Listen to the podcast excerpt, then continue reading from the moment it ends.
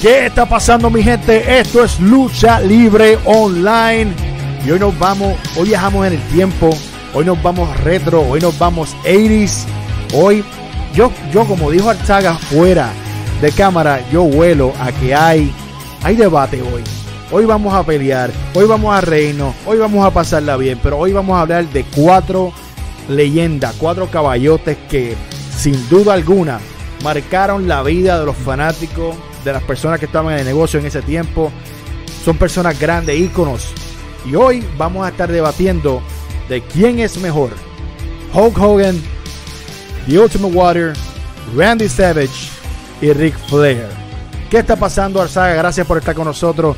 Kevin desde el quinteto y Mike desde el quinteto también. So, hoy estamos más en familia, yo creo. Hoy tenemos los hermanos Daggers prácticamente en el mismo show, hablando ellos y, hablando retro y uniformado. Mira eso.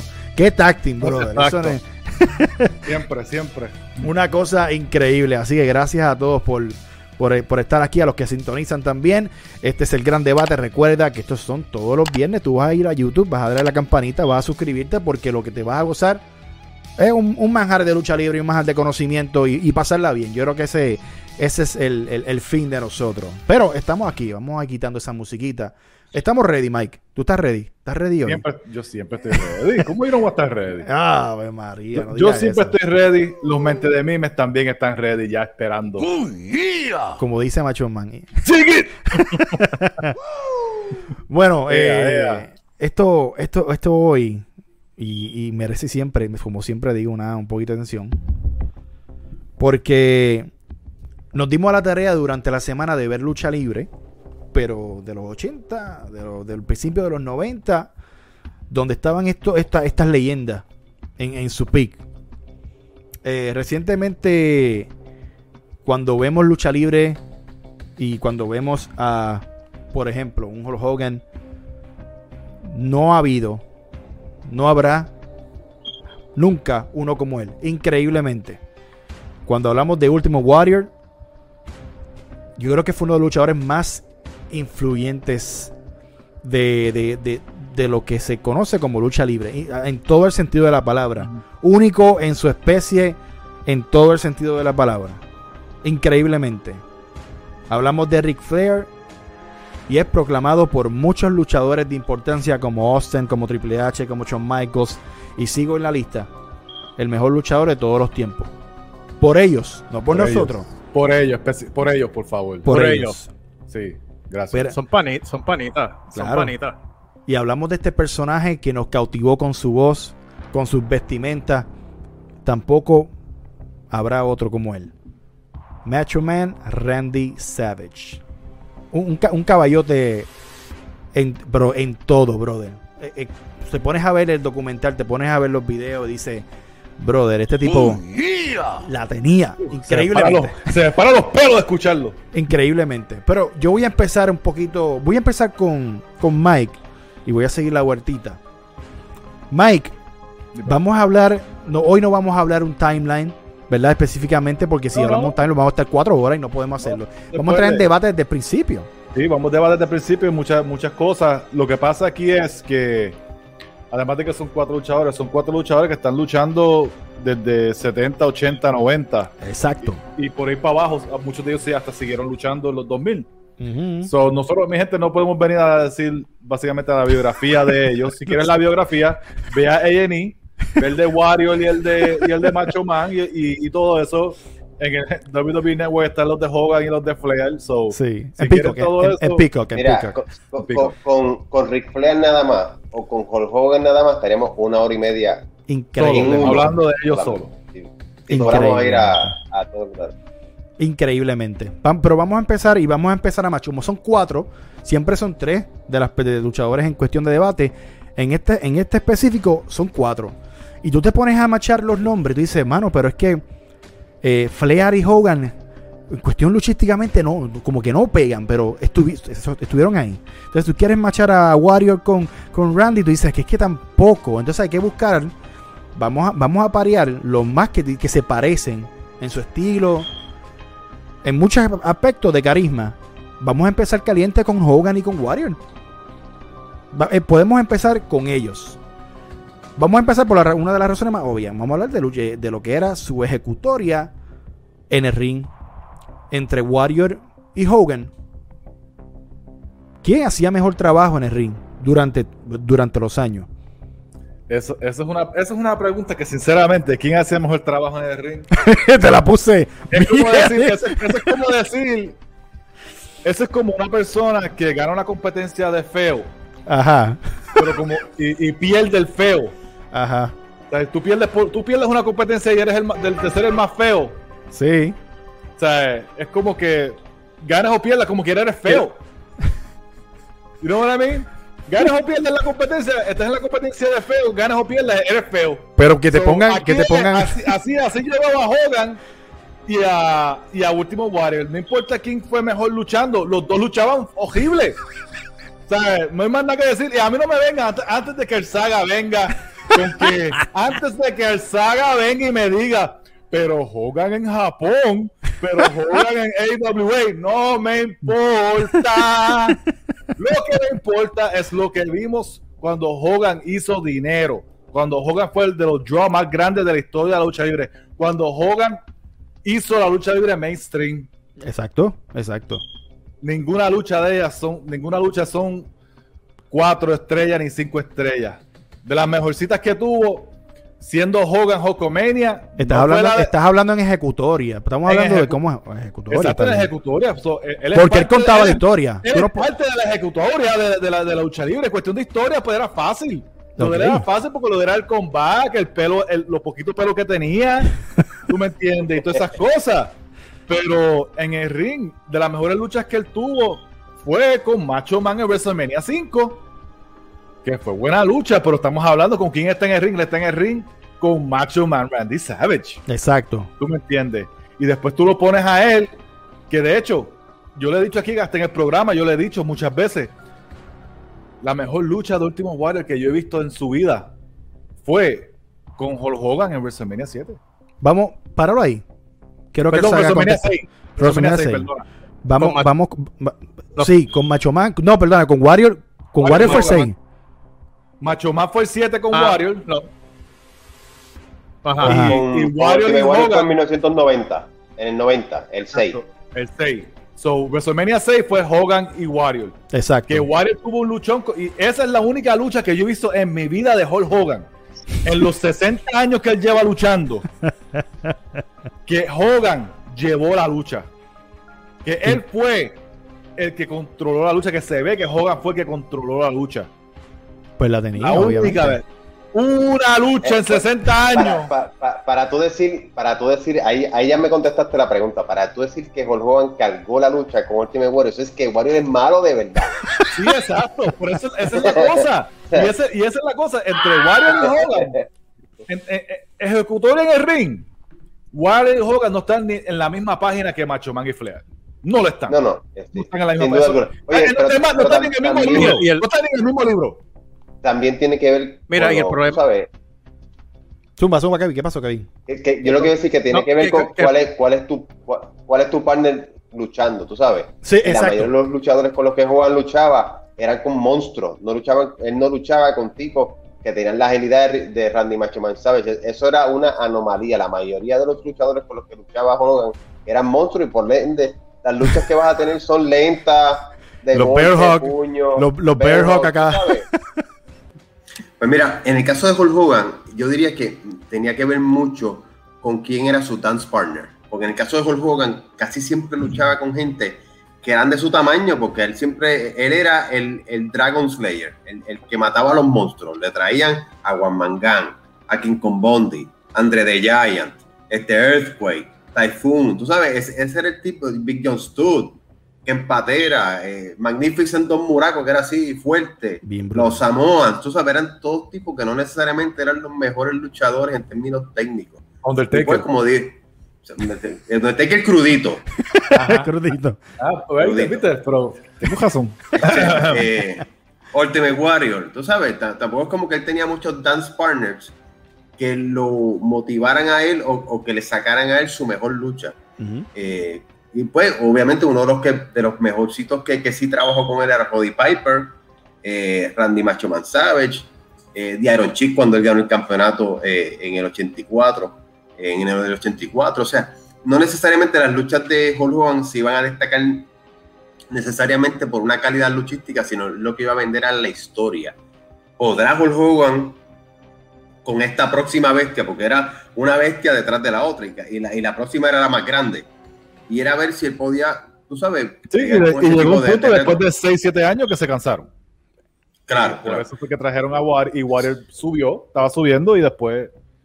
Lo que pasa es que en el caso de Hogan pudo mantener la franquicia a flote por mucho tiempo y a, y a un nivel, eh, tú sabes, lo llevó mainstream, que es lo, lo que otros luchadores no necesariamente eh, podían hacer. O sea, cuando yo hago la, cuando alguien me pregunta de Hulk Hogan y, y, me preguntan si, es, si él es el GOAT, yo hago la comparación con artes marciales mixtas, con UFC.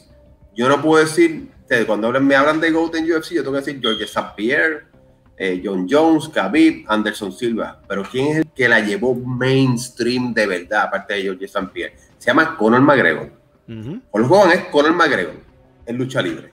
No necesariamente el mejor luchador, pero sí el tipo que lo llevó a, a unos él, niveles. Él es este, McGregor, él es Rousey. Él es, sí, o sea, a unos niveles que no existía, no había existido nunca. O sea, cuando tú ves el Pontiac Silverdome de Detroit hmm. en WrestleMania 3, en uno de los mejores ángulos en la historia, porque esa es la cosa que Hogan sabía de, de sí. decirte la historia. O sea, con, con Andrés Gigante, este tipo era mi amigo, supuestamente no habían luchado antes, que eso era embuste, ellos sí habían luchado antes en Japón, habían luchado en -huh. WWF cuando era 3W, WWF con, con Senior, Y cuidado si no lucharon aquí. En Puerto Rico. Este, bueno, allá en Puerto Rico. Pues sí. no, creo, no creo que hayan luchado aquí en Puerto Rico, no me acuerdo juegos en Puerto Rico. Sí que Andrés, sí sé que Andrés que estuvo. Pero Hogan sí luchó en Puerto Rico. Sí, sí, pero luchó aquí, eh, vino para una, eh, una cartera de WWE, pero creo que vino contra Big John Stubb cuando vino a Puerto John Rico. La, la que, yo me acuerdo de la lucha que estuvo en Puerto Rico, estaba lloviendo y, la, y, los fanáticos cogieron sillas y se las pusieron y se quedaron viendo la lucha como en la lluvia con los fanáticos en, wow. en Irán Víctor, creo que era. Exagerado. Sí, sí. Y entonces, eh, tú sabes, eh, Juan sí, sí, había tenido luchas buenas, técnicas, antes de entrar a WWE. Cuando luchaba, por ejemplo, que era estelarista en AWA, eh, American Wrestling Association, con Nick Winkle, por darte un ejemplo, la sí. tuvo con Inoki allá en Japón. O sea, tú, él supo tener algunas luchas buenas. Lo que pasa es que en, en su tiempo nunca le quisieron dar el campeonato. Vern Gagne no confiaba en él. Eh, y, y es, es, una de las, historias que poca gente eh, conoce. ¿sabes? Siempre les, le daban las luchas con Nick Winkle y Nick Winkle era el Ric Flair de la AWA. Es verdad. Y, él, y entonces lo tenían él como que, que, casi gana el campeonato, pero nunca lo gana.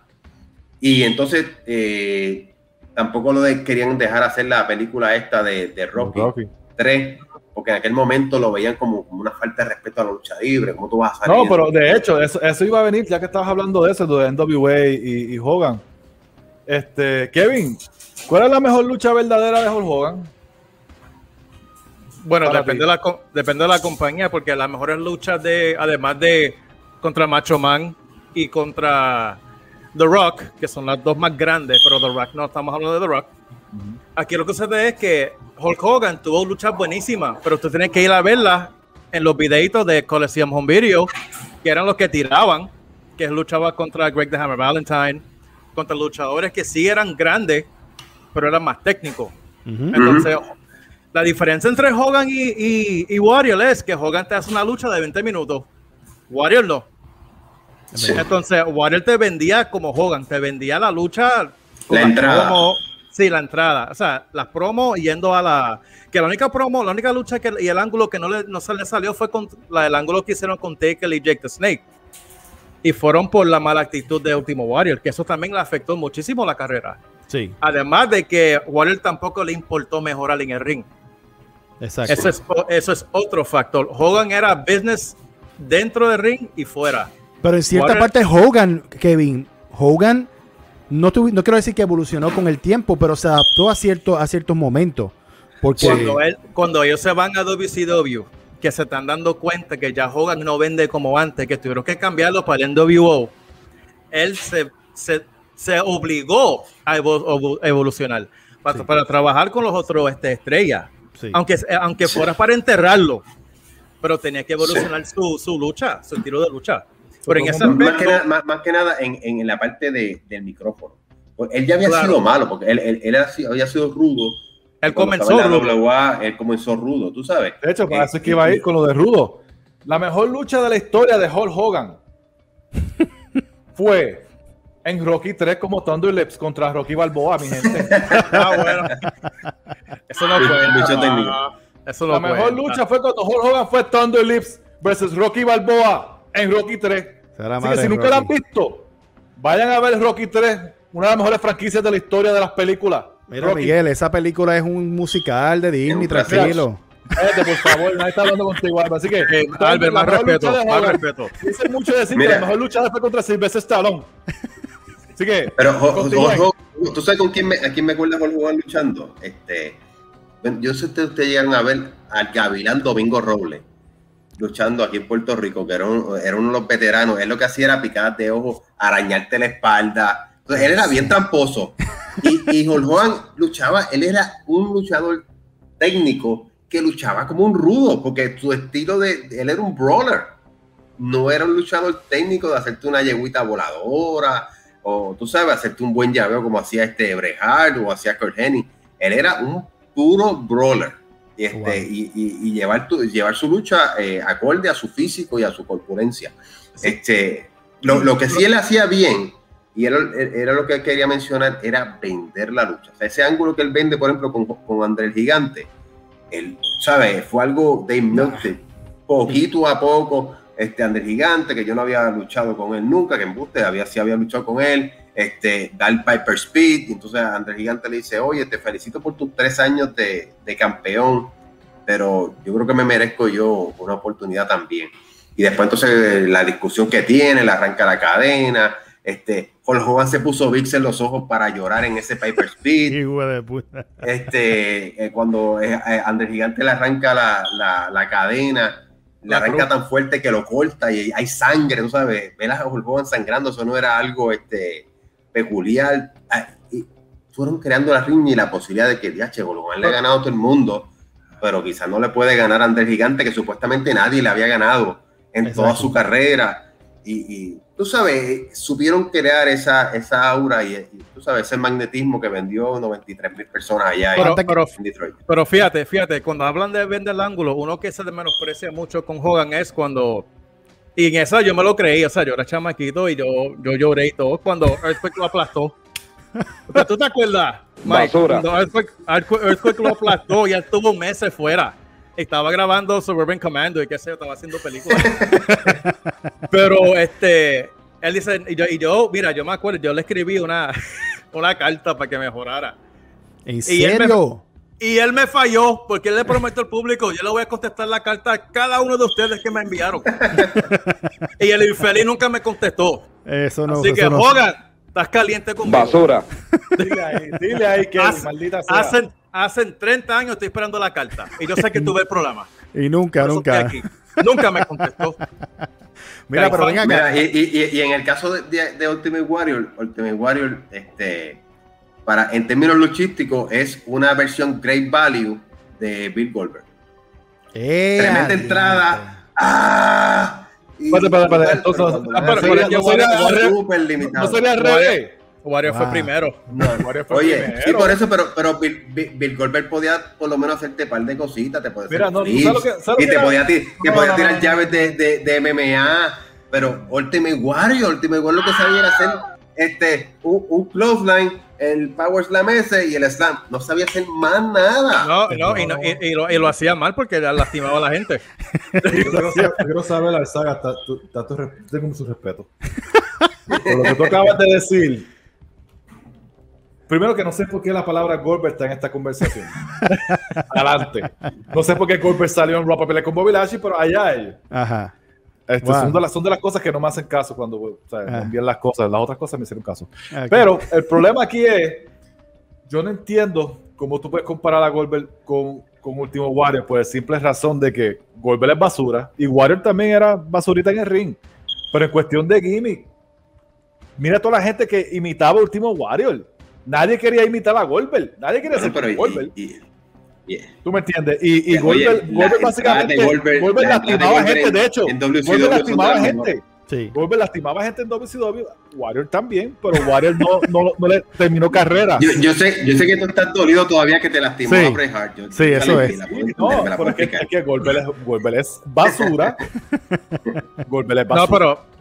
No, exacto. Y Último Warrior, por culpa de Warrior, fue que Bobby Heenan dejó de, de trabajar Wow. con los luchadores. Pues porque por Ra- Raúl. Arzaga tiene razón, ya tiene, wow, hay muchas cosas que son iguales. Están a- lo O sea, único que ninguno bueno, sirve. Ninguno sirve. o sea. Parece que, que Bill- Goldberg por lo menos tenía un poquito de mejor movilidad.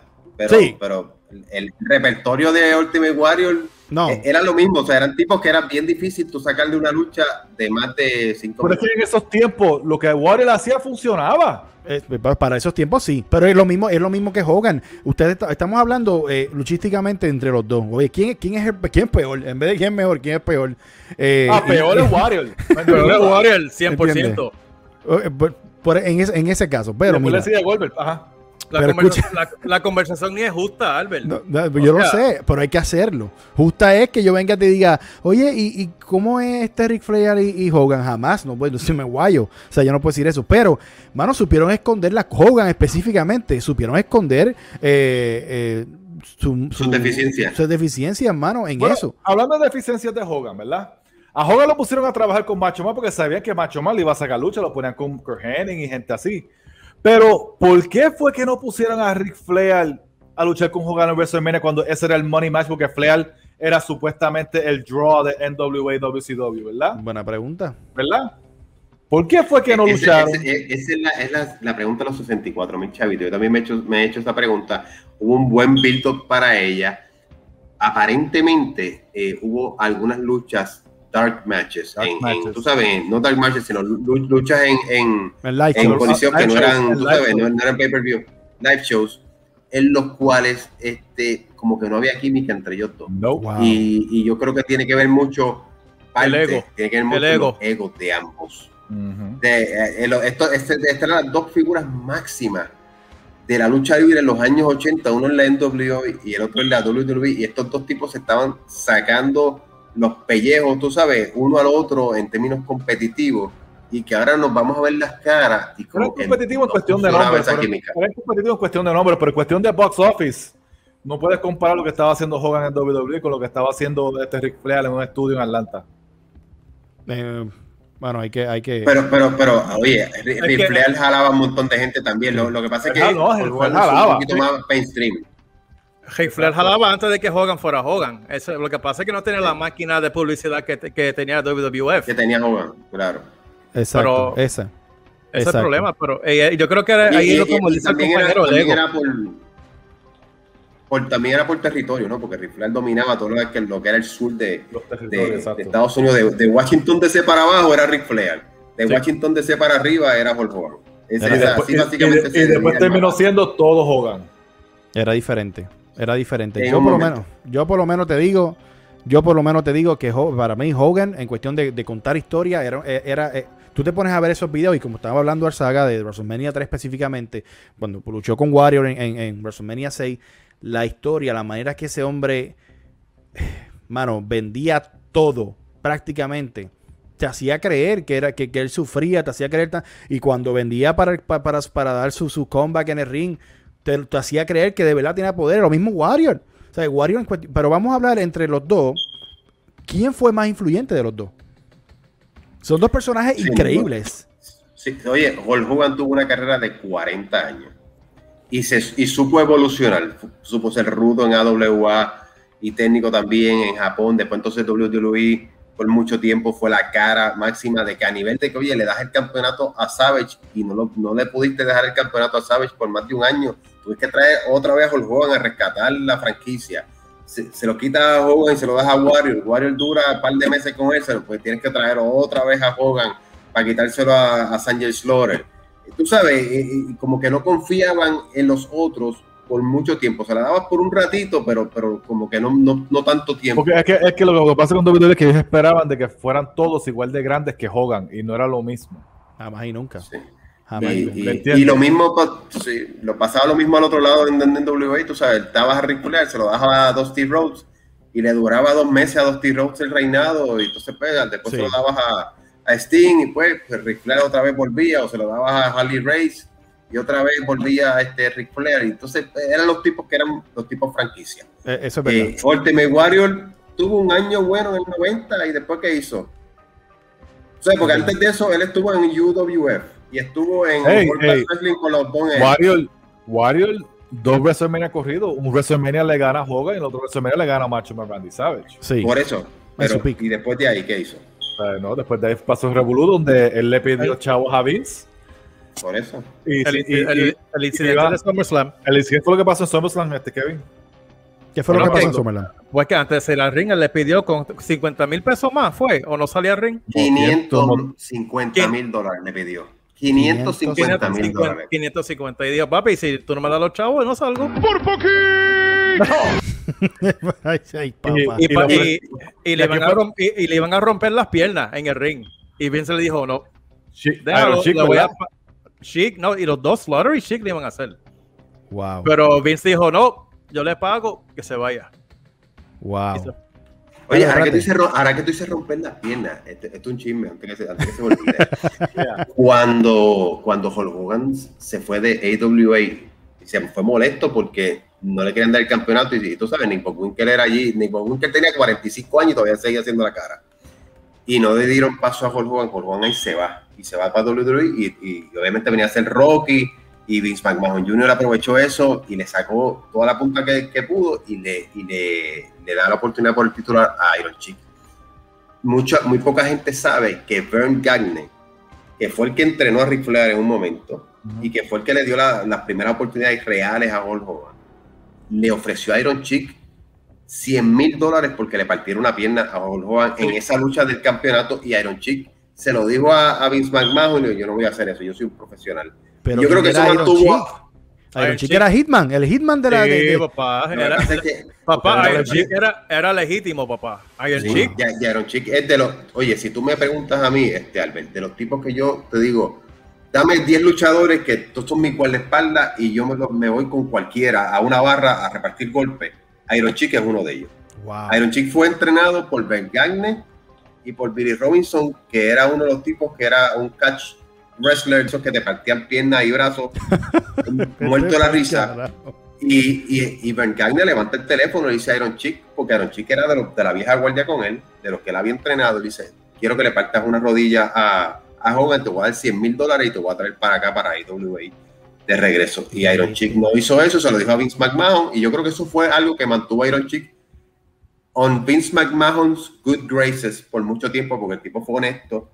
Y, y no tan solo fue honesto, sino que le dio el campeonato a Hogan y, y fue una parte trascendental en términos de crear Hulkamania eventualmente y lo fue la lucha libre. Pero poca gente sabe eso, que Bergagner le hizo un hit a, a Hulk Hogan que no se dio. No, y si, la, y si la gente quiere saber más de esa historia, hay un documental de The Chic buenísimo, buenísimo. Creo que está en YouTube o está en Hulu. Altamente recomendada. O sea, de verdad que él tiene una historia Yo me he brutal. quedado bobo, bro. de esa- o sea, te man- bueno, eso sabemos que mandan a, a lesi- eh, lo sabemos, no es, no, no es un secreto a voces que sí hay gente que, que hace ese tipo de trabajo, pero en, el- wow, negocio, en el negocio de lucha libre, lo más que hay son lechones. increíblemente, sin hablar, mucha envidia, papá. De Eh, verdad. ese es el problema. Wow, brother. Déjame- quiero hablar, Kevin, ¿qué influyente en la fanaticada específicamente en los niños, en el mercadeo, en todo? ¿Qué tan grande fue Warrior? Bueno, imagínate, él- porque él era un muñequito vi- de- en vivo, en vida. O sea, él, él salía con la pintura. Lo, él parecía un He-Man. Aprovecharon esa, e- ese gimmick de He-Man y con lo- los colores, o sea, y, y era, y, y era visualmente impresionaba. Pero that was it, más nada. Y las promos que nadie entendía. Sí. Nadie entendía. De las peores promos ever. Yo no Mira, si- nunca- nunca Mi. Minjin era uno que, que él decía que yo tenía que volver a hacer las tomas porque él se ponía a reír, porque él decía estos son disparates. Es que él hablaba de, pa- de planetas, de espíritus, de cosas. Porque de... mira, Ma- Macho Man era disparatero, pero tenía sentido porque tenía que ver con lo que estaban vendiendo. Exacto. Warrior no. Y lo hacía de agrede, porque era tan loco que tú tenías que ver la, la promo. Y tú, y tú decías, yo voy a ver la lucha para ver qué es lo que va a hacer. Te hacía lo mismo en todas las luchas, pero, pero te, te, te enganchaba. O sea, we're gonna go on the spaceship with the rocket fuel. Y que si la. Cacho, no, una cosa incoherente. De hecho, la gente se le olvida el documental que hizo WWE quemando a Warrior. Self-destruct. El Ya. Self-Destruction of Ultimate Warrior. La gente Sí. de- como Me que acuerdo de ese. borraron. Y eso yo creo que fue uno de los mejores que, que vendieron. Que iban a hacer lo mismo con Bret Hart. Y él dijo: Espérate, no, vamos a hablar. Wow. Y hicieron, y hicieron las paces. Entonces, que iban, iban a quemar a Brejal también, prácticamente. Wow. Sí, pero en en el caso de Ultimate Warrior lo justificaba porque de verdad que, tú sabes, el, el tipo no... Sí, no, porque es un tomó- santo, un tomó, tomó malas decisiones. No, no es que sea un santo, pero, pero, pero de Ultimate No Warrior discutas, tomó no discutas, muchas, malas decisiones en, en, en términos financieros. No, y, tú pero es que lo que sucede con Warrior es que no se crió en la lucha libre. O sea, él era fisiculturista. Sí. Vio una oportunidad de hacer dinero y por ahí se fue. Porque, pero él no era así, él no era, él no se crió, no era fanático. Él es Goldberg, él es Goldberg, lo mismo. Él es un Goldberg, lamentablemente, maldita sea. Goldberg Goldberg es un Warrior. Bueno, él, él, él realmente empieza en, él empieza en esto porque lo reclutaron mientras era bodybuilder y uno de sus panas bodybuilder era nada más y nada menos que Sting, Steve Porter. es.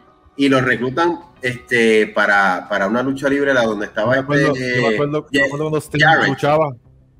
Ellos eran los Blade Runners. Blade Runners, Blade Runners. Blade- Oye, Eh, pero eh, Sting eh, estaba bien grande. Sting estaba bien grandote, brother. Eh, Era la respuesta de los Road Warriors. Iba a ser la, la- the next Road big Warriors. thing. Y no se dio porque era, se- las deficiencias eran en ambos, en Sting y en Warrior. Sí. Era mucho que pasa que Sting mejoró porque tuvo una mejor, una mejor, una mejor escuela Sí, en, Bueno, en Sting WA. tuvo- Sting tuvo a Ric Flair. sí. Este, el Ric Flair lo cogió under his wing y lo trabajó y, y- y- y- y le, le pudo sacar a Sting. Sting mejoró, Pa- pero para que tú Pues veas sí, la Ric pero Flair es, se es fue a- obvio, eh, pues esto, pero es que obvio que Sting va a aprender a luchar con Ric Flair. Ajá. Porque Ric Flair y Sting tuvieron la misma lucha 20 mil veces. Si no aprende, si no aprende. Lamentablemente, si Sting no aprendió con hacer la misma lucha del 88 al 91. O sea, que tú estás diciendo Sting, que, que Flair es un disco rayado. Flair. Disco rayado Ric Flair, hace la Pues, misma pero- lucha con, con, con Sting que hace con Ricky Steamboat y con, y con, y con todo el mundo. Pero Wow. vamos a llegar a eso ahorita, gracias. Bueno, eh, ah, hemos hablado de influencia y quiero brincar un poquito. y Vamos a hablar de, de- de estos dos caballotes ahora. Ya hablamos de las similitudes de, de Hogan, Warrior. Entró hasta Goldberg en la ecuación, increíblemente. Pero vamos a hablar de más de. Vamos a hablar de este caballero. que, eh, mano, en, en cuestión de su personaje, en cuestión de su habilidad luchística, él lo tenía todo. Increíblemente todo. Único en su, su voz. No, no, no existe una voz como la de Macho Man. Eh, y cuando tú ves el documental de él, tú ves la manera que él y el hermano hablaban para poder encajar, ok, eh, eh, puedo hablar, pero no me siento cómodo, porque que no me recuerdo, ¿verdad, Mike? Él tenía como que eh, miedo, se ponía nervioso, imper- era imperactivo para poder hablar las promos. Eh, y lo sacó de estos luchadores, que no me acuerdo el nombre ahora, de quién fue que lo Los sacó luchadores viejos de, de, de luchadores Hawái. vie- de, de Hawái. Y él sacó varias cositas de ellos para entonces eh, hacer esta combinación y, y da- y darle y dar con, con- con esto. Increíble. Ahí fue que empezó eh, prácticamente todo. Pero para mí, la- vamos a hacer la comparación y vol- volvemos a- hacia atrás con- luchísticamente. Luchísticamente, técnicamente en el ring, ofensivo, defensivo, entre Macho Man y Ric Flair. Y yo creo que ahí- ahí- aquí tenemos un debate cerrado. Aquí no podemos, no, yo creo que esto no se va a ir por un lado bastante. Depende de quién le pregunte. Bueno, voy con, voy con Kevin primero. Kevin, entre, entre, entre, entre, entre Randy y lo que es Flair, para ti, descríbeme qué, qué significó ti para, para ti eh, Randy en el ring, y obviamente y después Flair. Mira, a Savage la única palabra que le cae es intensidad. O sea, tú te vivías la lucha. Flair era más técnico y siempre hacía el mismo papel. Sí. Macho Man no, Macho Man era más, este, se las inventaba, salía con cosas nuevas. Este, él era de los primeros luchadores que yo veía que él salía y te hacía la, se salía para afuera y te jalaba por la cabeza, hacía el Sí. chokehold por ahí. Este, era la intensidad de, de Macho Man que lamentablemente en su época no lo apreciaron tanto. Ahora con lo del internet y los DVD y el network, la gente lo aprecia mucho más a, a Macho Man. Ric Flair sí hay respeto hasta cierto punto. Pero Hasta cierto punto, ¿por qué? porque tú ves una lucha de Ric Flair, tú la has visto todas.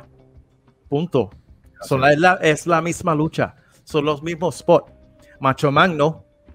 Macho Man era tan perfeccionista que la los luchadores tenían miedo de trabajar con él, porque si metían la pata o cometían un error, iba derecho. Wow. Si iba derecho con ellos. Mira, yo me acuerdo que Diamond Dallas Page hizo un cuento una vez, cuando se trabajaban los house shows, decían, eso era un Randy Savage muy distinto a cuando prendía la camarita. Cuando la cámara estaba prendida y estábamos grabando, era, o sea, él, él- él decía, yo estaba meando sangre durante semanas cuando yo luchaba Wow. con, con Macho Man, porque se iban derecho, porque él, él quería que se era creíble la lucha. Ric Flair no. Ric Flair era lo mismo todo el tiempo. Lo mismo spot, mismo comeback, el mismo, mismo- todo lo que era. Sí, eh, fallaba, tiraba la arriba, secuencia. fallaba, lo agarraban, lo tiraban, bla, bla, bla, bla. Era lo mismo todo el tiempo. Gracias. You've seen one Ric Flair match, you've seen them. Oh, wow. punto. De hecho, lo que está diciendo Kevin, Ric Flair, Ric Flair woo, The Nature Boy, en el ring. No tan solo eso, perdía siempre con la misma movida. ¿Cuál era la misma movida? La ¿Cuál- figura 4 La en, el cuatro small package. al small package.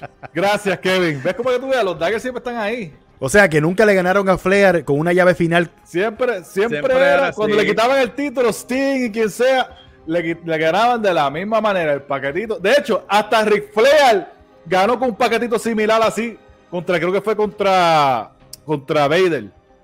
Pero ven acá. Hizo un paquetito bien feo y Flair ganó. Pero eso es, cuidar, eso, es cuidar, eso es cuidar su imagen, Mike. Eso es cuidar eh, eh, su imagen completamente en el Eso es, eso- eso, eso- es quitar eso- credibilidad. Eso ¿Por es, vagan- eso es vagancia. Vagancia. Yo creo que eso es cuidar su vagancia. imagen. No, no, no, no, no, no, no. no, Es- no, es- no. ¿Cómo te va a cuidar la imagen sabiendo entonces tú nunca vas a ganar una lucha? Pues no, en tu porque es que yo no, me voy a, yo no me voy a dejar Calla- ganar por todo el calla- mundo. no, yo no me voy a dejar ganar por todo el mundo así porque sí. Ajá. Escucha esto. ¿Cómo eso va a cuidar tu imagen? Ajá. Entonces, él puede luchar con Junior que mata puerco y le puede ganar a Ric Flair porque ya todo el mundo le gana con la misma freaking llave. Ah, Las tres mejores luchas de Flair que fueron contra Dusty Rhodes, Rick Steamboat y Sting, mismo final. Wow. Vete, vete a verla. Está bien, yo No lo voy a final. ver. Mismo final. Se estaba cuidando. Eso es lo único que ¿Cuidando qué? Cuidando su imagen. Yo, y yo, es más, te digo más, hasta Carlos Colón creo que le ganó así. Hasta Carlos Colón. Oye, ¿y Jack Veneno? ¿Cómo le ganó No, Jack Cal- Veneno? Cal- Igual. Cal- Cal- No, Jack Veneno, chacho, si Ric Flair ganaba más, si forma- lo mataban. Él no salía de Santo Domingo. No. Por eso. Chacho. Dime- dímelo, en, en dímelo, caso, en el caso de Jack Veneno, la- la lucha de Jack Veneno, Flair se tira a Jack Veneno encima y le dice, plánchame, plánchame, que si no, no vamos a salir de aquí. Sí, y vámonos, Jack Veneno vámonos. hasta se vámonos. en serio, como que te plancho, te voy a contar tres. Y le cuenta uno, dos y tres, Pero- y, y ahí que se Piper, y- ¿verdad? un officially, Y después, became la- NWA champion. pero en Un- una WWE pregunta. nunca lo, recono- nunca lo reconoció, No. ese campeonato. No, pero perdón, perdón, perdón. pero no, no era. Oye, espérate, la historia. Oh, Raúl, cuéntame eso otra vez porque yo creo. A mí me, habían contado la historia al revés. Que era que Jack Veneno ah, se había amenazado de muerte a Ric Flair para que, y, y por eso él, él fue campeón. So, no fue así. No. What the Bueno, hell? en, en el libro, en el libro, en el libro de Ric Flair, él Ajá. mismo cuenta que él tenía allí a Roddy Piper en la esquina y Roddy Piper estaba fastidiando a todo el mundo y, y- y haciendo que, tú sabes, vendiendo y Roddy Piper se había metido un par de pases de cocaína y estaba, ya tú sabes, eh, beligerante y agitando, y, y agitando las masas y, y ahí en Dominicana en el Coliseo estaban que lo mataban y, y estaban los guardias con, la, este, con las armas largas y todo, y, la- y la- se sentía una tensión tan brutal en el Coliseo que él decía, si Jack Veneno no gana aquí, nos van a matar. Y después de estar luchando media hora dándose cantazo, él mismo coge a Jack Veneno y se lo tira encima. Wow. Y dice, Jack Veneno, planchame, no, no, no, planchame, planchame. Y Jack Veneno no podía creer, como que, ¿en serio? ¿Tengo que planchar? ¡Planchame!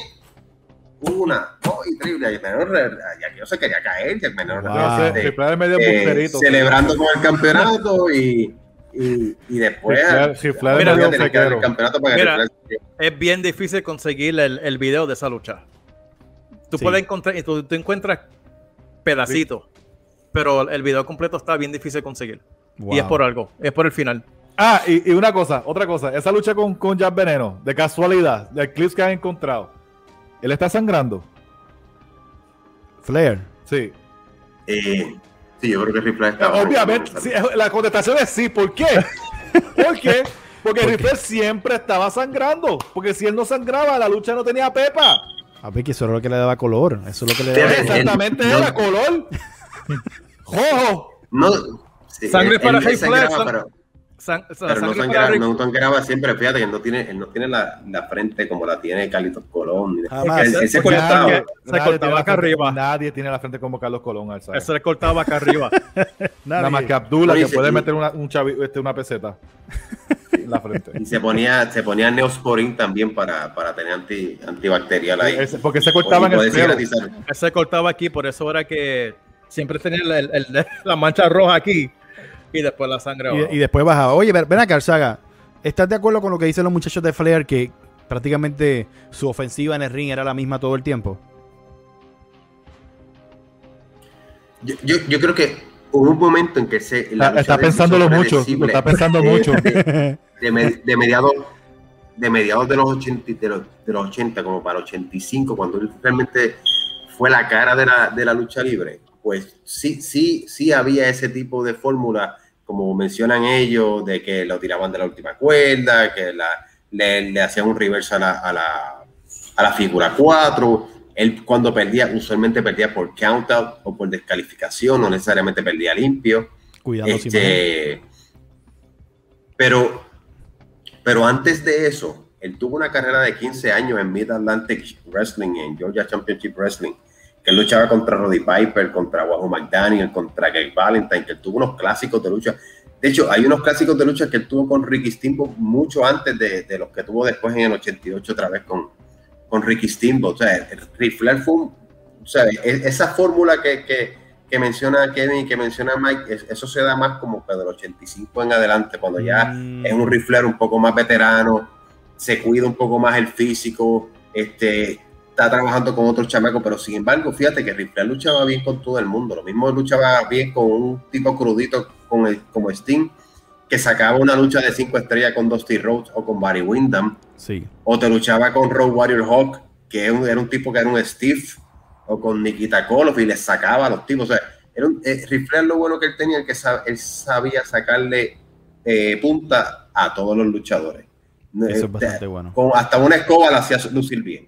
Eso es bastante y, bueno. y eso, y eso hay que dárselo a, a Ric Flair, luchaba con todo el mundo. Y Sí. Yo no yo no Y- sé y- qué y decir, creo- Y No creo que tuvo una mala lucha.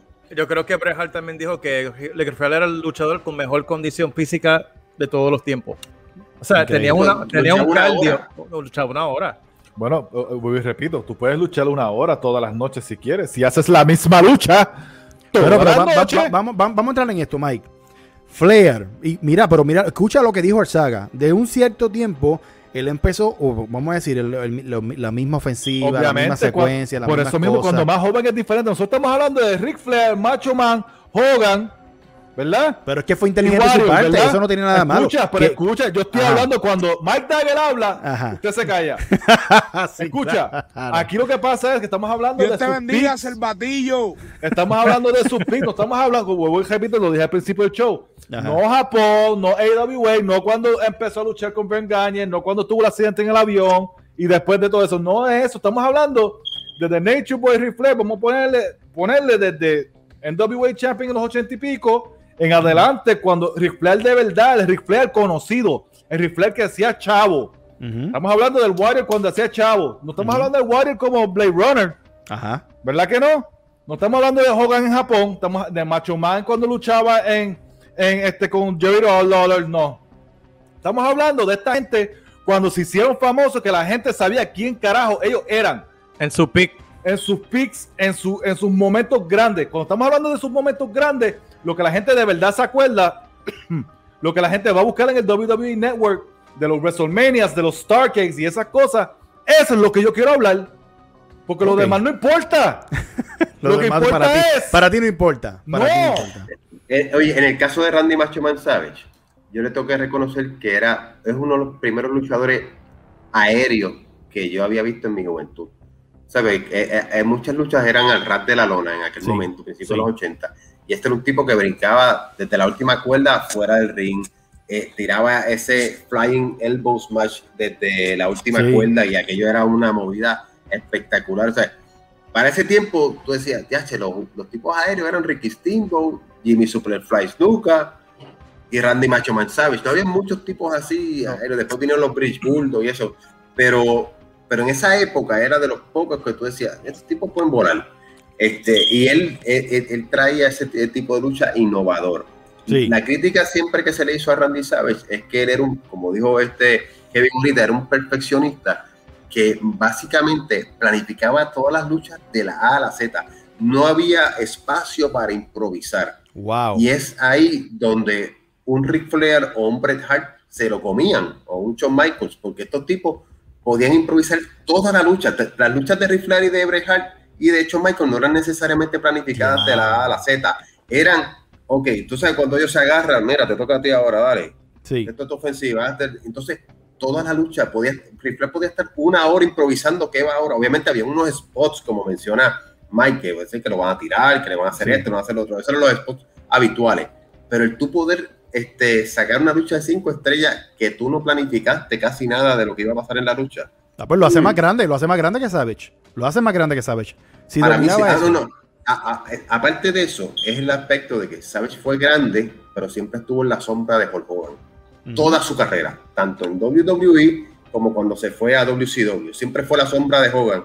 Y excepto por el 1988, que él fue la cara, oye, él hacía unas luchas brutales, sin duda alguna. Y era, el Chris Jericho de WCW.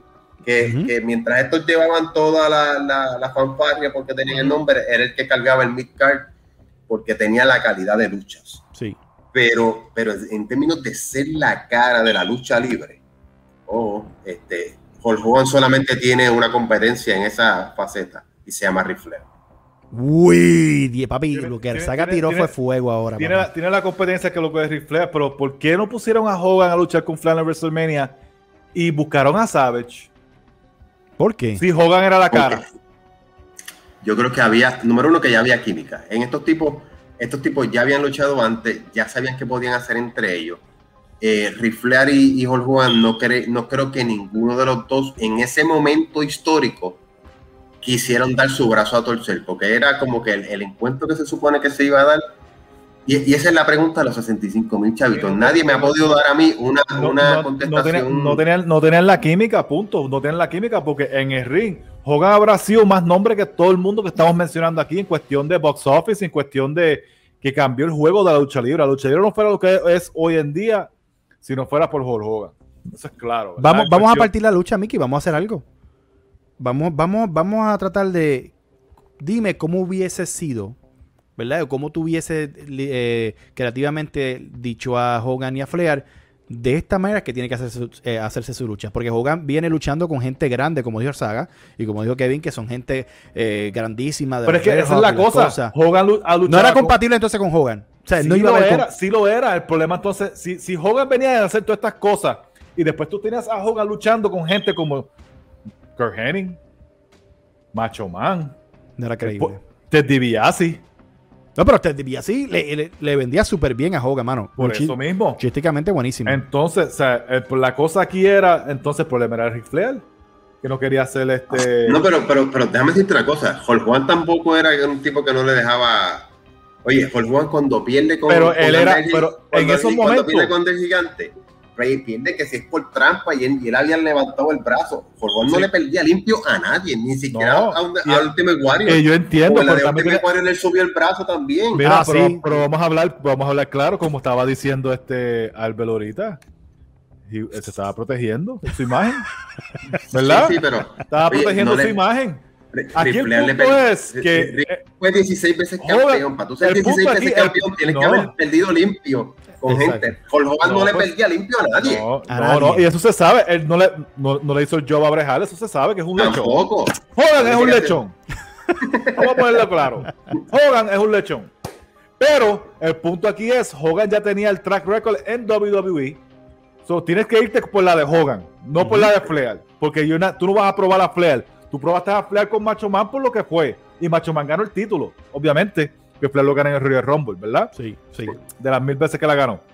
Aquí el punto es, puede haber quedado como buena lucha, no se hizo, la química no estaba, porque como Flair dice que puede trabajar con una escoba, pero no puede trabajar con, alguien que, llenó casi 100 mil personas en, en Detroit como Hulk Hogan. Sin- embargo, la verdad, la verdad es, la verdad es que los dos son Eh, unos lechones. Déjame terminar. Los dos son unos lechones. Y Macho Man era el duro de verdad porque podía trabajar con quien sea, porque trabajó con Hogan, lo hizo lucir bien. No, no. Trabajó con Hogan y lo hizo lucir muy bien. Está bien, pero si, si tenía esa, esa- Cállate, si tenía ese problema. cállate, estoy hablando. No, tenía un problema, tenía un problema. Y si no podía bailar con alguien sin tener que estar cuadrando su lucha, el pues un único, problema. el único que trabajó bien con los tres, porque trabajó con los tres. Quítalo de la conversación. No, cállate la boca. Macho Man trabajó con Hogan, le hizo un luchón en WrestleMania 5. Trabajó con Warrior, hizo un luchón con Warrior. Y trabajó con Ric Flair y tuvo un luchón con Ric Flair en WrestleMania. Ajá, todo Así que vamos predeterminado. a... Predeterminado mierda, entonces, entonces Ric Flair en verdad va a tener algo pre- premeditado. Entonces, en esa lucha. Escúchame, pues si Flair podía luchar una hora con quien sea Y se dejaba llevar por lo que el, fanático Porque- quería y por no, lo que, pues seguro, Pero porque entonces cada- Savage no puede hacerlo, pues Albert, quita no la me vengas a conversación. decir esa mierda, pues tú estás diciendo eso, porque Ric Flair siempre tiene la misma lucha. Todos los luchadores saben qué lucha hacer. No. Sí, pero no, No pero- necesariamente. No Ok, pero una, necesariamente. pero una pregunta entonces, ¿por qué en WCW la lucha se da? Exacto. Eh, Porque está en el territorio de Flair. No, pero aparte de eso, ahí el que tenía el, el mayor pool era Hulk Hogan. No, no, este, Flair tenía algún pool, pero el que más pool tenía allí era Hulk Hogan. Y se da, y de hecho, ahí eventualmente Flair le hace el job a, a, a. Wow. Aparte- Después que los dos tienen Finalmente. 50. pero, exacto, cuando ya tienen ya 40 y algo, no- lamentablemente esa lucha nunca se dio cuando los dos todavía estaban en, en su En pick. Eh, Que Eso, era- eso no, Que era, que era en WrestleMania, se supone que ahí era el momento. sí, sí, lucha entre ellos se viene dando en el 97. WrestleMania Este, 8. Cuando sí. luché Macho Man con él. Sí. Wow. 90 91, creo, 92. 91 92. Creo que fue el 92. Sí. De Sí, que en el hubiese 92 sido- fue que. 92, 92, porque esa es la que luchaba Piper y Brejal. Pero de que hubiese sido una lucha de inmortales, in- de, papi, en Claro, cuestión de claro que sí. En- Yo, yo me estoy visualizando Hogan haciendo la promo, Flair haciendo su promo. Ahora, hemos que hablado de, que, ¿Sabes qué, Albert? Dime. Perdóname. Antes de eso, si se hubiese ahondado en el 92, hubiese sido un poco a destiempo. Y te explico. Mm, Después, después de Warrior 90 más o menos, hubo un bache en la lucha libre. Y, y yo sé que fue el tiempo de Bret Hart en, en- en un momento y de Yokozuna, etcétera, pero para mí hubo un bache del 89 al 95 que la lucha libre estuvo en transformándose y que no te- estaba tan mainstream como lo tuvo a mediados de los 80 y como después volvió a estar entre el 96 al 2005 por dar uno, una fecha. Eh, eh, fue como un, como un medio bache. Y si se hubiese dado en el 92, quizá no hubiese tenido el mismo impacto que hubiese tenido si esa lucha se daba en el 87. Guau, es Por darte un ejemplo, Es que verdad. los dos estaban en su pleno este, apogeo. Era Nature Boy de los Four Horsemen contra. Sí, pero, pero, pero a la, pero a la misma vez, pero a la misma vez, si lo hubiese pasado en el 92, el boom no hubiese pasado, hubiese sido en el 92 en vez del 95, 96. Quién Hubiese, sabe. llegado, pero- hubiese llegado antes. El problema para que estaba pasando era los revoluces que tenía este Vince. Es que lo que sucede también es tenemos que ver en en qué estado estaba el, el negocio de la lucha libre. Cuando sucede la lucha al fin en, en, en WCW, ahí WCW está subiendo y WWE está bajando. Sí. Ya cuando iban, cuando se iba a dar en WrestleMania, NWA, porque no era WCW, no estaba a nivel de WWF. Entonces, sí había interés del fanático de la lucha libre, pero el fanático en general, en sí, no sabía quién era Ric Flair. Oh. Les, costó, les costó tiempo traer a Ric Flair a nivel de WWF para que la lucha se diera, para que fuera importante. Y sea, ya sea por ego, ya por, por lo que sea, no creo que iba a ser lo mismo, honestamente, porque no, no era el nivel. Sí. Wow. Pero lo mismo le pasó a Hulk Hogan después, cuando Hulk Hogan fue para Claro. WCW. En, Igual. en el sur de, en el sur de Estados Unidos, a Hogan le tomó tiempo el tener el mismo eh, engagement con la fanaticada. El mismo lo dice, "Ya, yo llegué allá a Atlanta y me recibieron como que, pero, pero no era el juego que me tenían en Nueva York. Hasta Hogan se tuvo que ganar la gente poco a poco, del 93 al 95, y ya llegó un momento en que llegó Stale, que como que no servía y es que deciden cambiar la ruta. Y te voy a hacer una historia que esta yo estoy seguro que no lo sabían. Ellos trataron de convencer a Hogan de que se uniera a NWO y Hogan en un inicio no quería, porque él quería proteger a toda, a toda costa su marca de Hulkamania. Sí. Él no quería ser rudo. Después entonces tenían a Sting y le dijeron a Sting, si Hulk Hogan no se parece aquí, el que va a aparecer, este, esa tercera persona eres tú. Y antes de siquiera llamar a Sting, ¿tú sabes a quién llamaron, Mike? ¿A quién? A Bret Hart, Scott ¿Cómo, Hall. eh? Y, y lo, esto lo, lo dice Scott Hall y Kevin Nash. Nosotros llamamos a Bret Hart y él estaba en una disputa en aquel momento contractual con WWE. Sí, porque eso fue después de WrestleMania 12 que estaban. Este... y, y- y le dijeron a Bret Hart, Bret Hart, salta para acá. Si tú te crees que tú estás ahí incómodo en aquella piscina de, de tiburones en Nueva York, aquí estamos en un country club, hacemos lo que nos da la gana, nos pagan bien, nosotros corremos el show. Si Hogan no quiere hacer esto, vente tú, que, que tú vas a hacer la gran sorpresa, tú vas a ser ese, ese tercer luchador. ¿Tú te imaginas que hubiese sido Bret Wow. Hart el, el- el- la cara de NWO en ese momento, en 1996, pero en, en ese momento, Hal dijo, Hal era un tipo tan leal que le dijo, no, hermano, yo I'm gonna stick around y me voy a quedar aquí. Después le hicieron la porquería que le hicieron. Pero en ese momento, Bret Hart se quedó y Hogan eventualmente aceptó y fue la mejor movida que hizo Hogan en, en- en su carrera para rejuvenecerla. si lo hubiese Porque- hecho Bret Hart, hubiese sido la mejor movida para él. Wow. Exacto. ¿Qué hubiese Este- significado eso para Brejal en su carrera? O que sabemos lo grande que es, brother. Pero, wow, ¿qué hubiese significado? Eso hubiese, eso hubiese, so- como dice, hubiese hecho que el NWO fuera más grande en el sentido de que de, la gente de verdad, de verdad, sin nada creer que Vince los envió. Wow. Sí.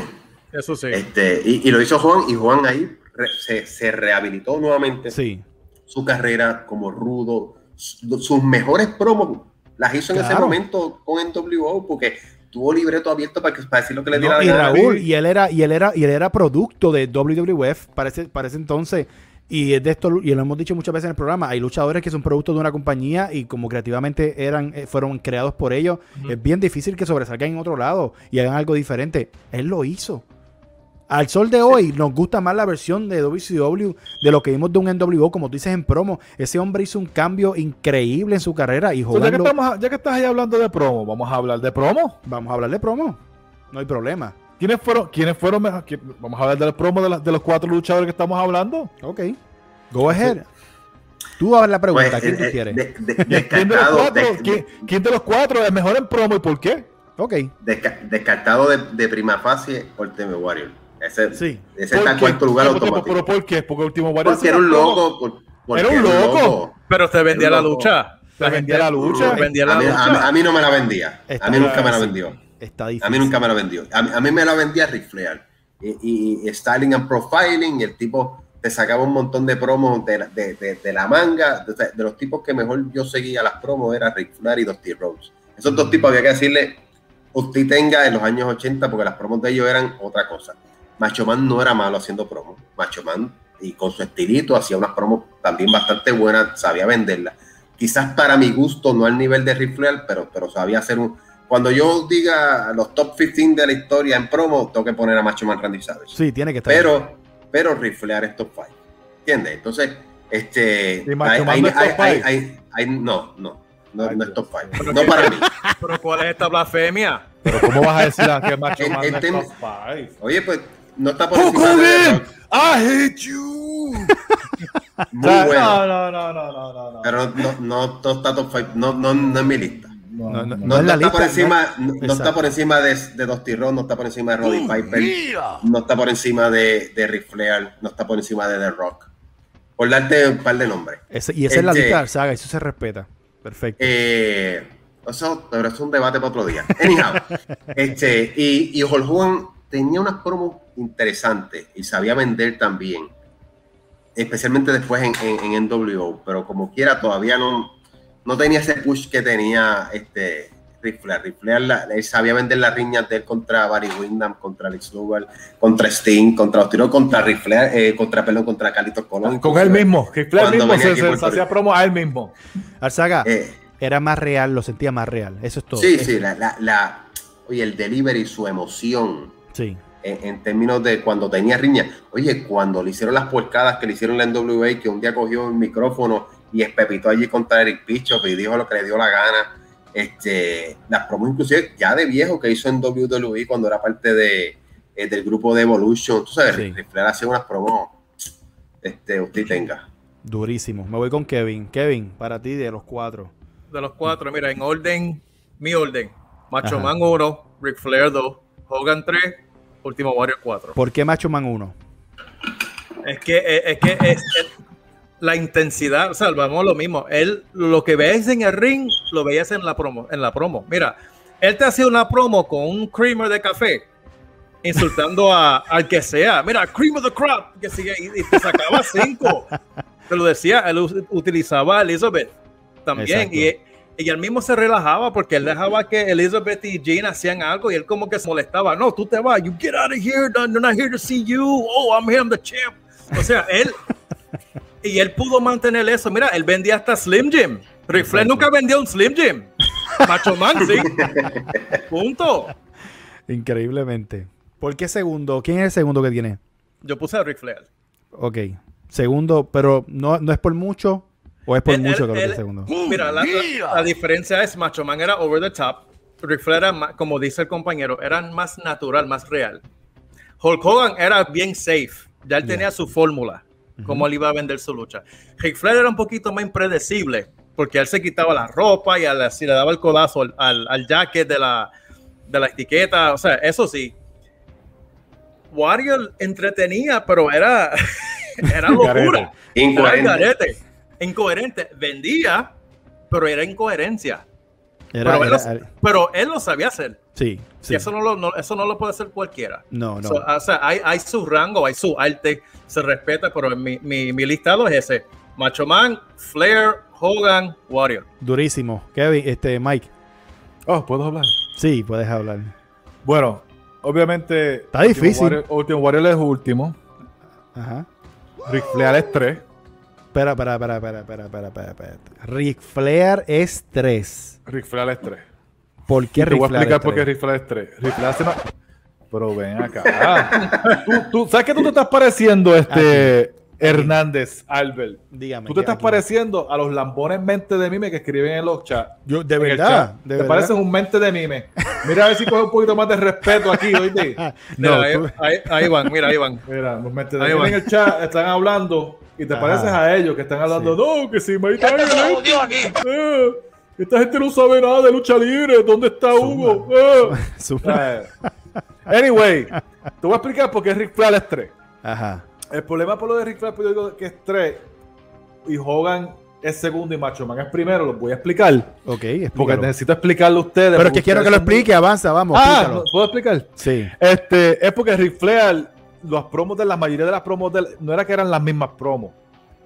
Eran más o menos la misma línea hablando de que él tenía chavos, mujeres, relojes Es que y ese- esas cosas. Y, y era mejor que todo el mundo porque él era riquito y, él, y, él, él y los Horsemen pueden hacer esto y pueden hacer lo que da la gana. No era, él, no era la misma promo, pero era siempre la misma línea. Y eso para mí, Su fórmula. con Hogan, ajá, la fórmula de él era eso y estaba bien porque funcionaba. Flair es un caballo en promo.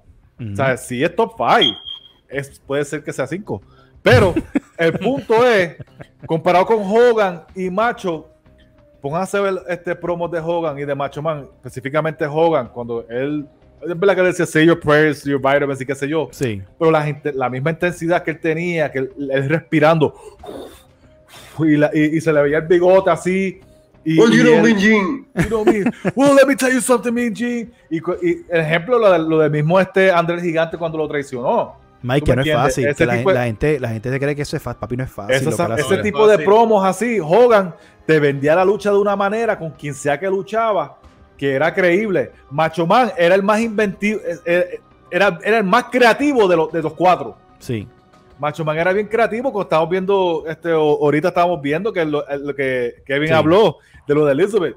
Oh, Elizabeth, who's the greatest? The Macho Man, get out of here. Yeah. o sea, vete para allá, que esto es mío aquí. Ah, y, saca- reemplazó, reemplazó a Elizabeth y cogió a Sherry Marshall y hicieron lo mismo. Y, Y- eran más, y- eran y- más locas. y, funcio- y funcionó. The Macho King, cuando se hizo el Macho King, eran promos diferentes. Era la misma intensidad de Macho Man, pero no era repetitivo, no estaba hablando de lo mismo Mm, ok. cuando luchaba con, con- con- con sus oponentes. Y WCW fue lo mismo, tenía, era diferente en promo. O sea, en la, la evolución de, de- de- de Macho Man en promo era la misma intensidad, pero no eran las mismas promos. Es Ric verdad. Flair siempre fue el mismo Ric Flair en sus promos, no importa en qué etapa tú lo pongas. Para mí. Y eso para. o sea, yo- eso para mí tú me imagino que te refieres Porque el mismo Hogan, porque el mismo Hogan, no es lo mismo Hulkamania Hogan que Hollywood Hogan.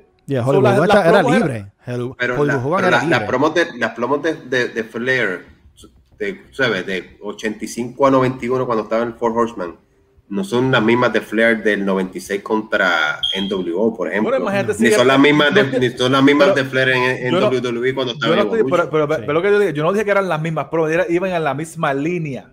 En cuestión de lo que él era. Las, dime que las promos de Evolution no eran casi las mismas que las de hacía de Four Horsemen en NWA, porque era lo mismo. We got all the women, woo! We got the limousine riding, Jeff Flying, son of a Ah, gun. ahí- había- yo no las contaría tanto porque ahí es menos libertad. Yo no sé, Arzaga, ¿tú crees que WWE él tenía menos, menos libertad para poder hablar? Sí. No, pero, Y- pero y- para esa promo le dieron luz verde para que él hablara. O sea, y, y no, y no Lo que pasa es que él, ya tenía, él tenía unas líneas, él tenía unas líneas que ya eran un delivery automático. Era, Sí. era como decir dónde te pueden conseguir a ti en, en tus redes sociales. O sea, él- él- es- ese era tu promo que era habitual. Pero él- yo hacía- pero, ay, no, pero él hacía y- otras cosas Pero también. ya, ya Sí. especifiqué, no era que él hacía la misma promo, estaba en la misma línea en la promo. Ahora, Dusty- cuando Dusty- Flair hablaba en, eh, con Do- para Dusty y cuando Flair estaba en una riña que ya llevaba tiempo, que era una, una, una riña intensa, era otra cosa. Flair, ahí, ahí Flair se despega de porque, todo el tenía- mundo. porque tenías que.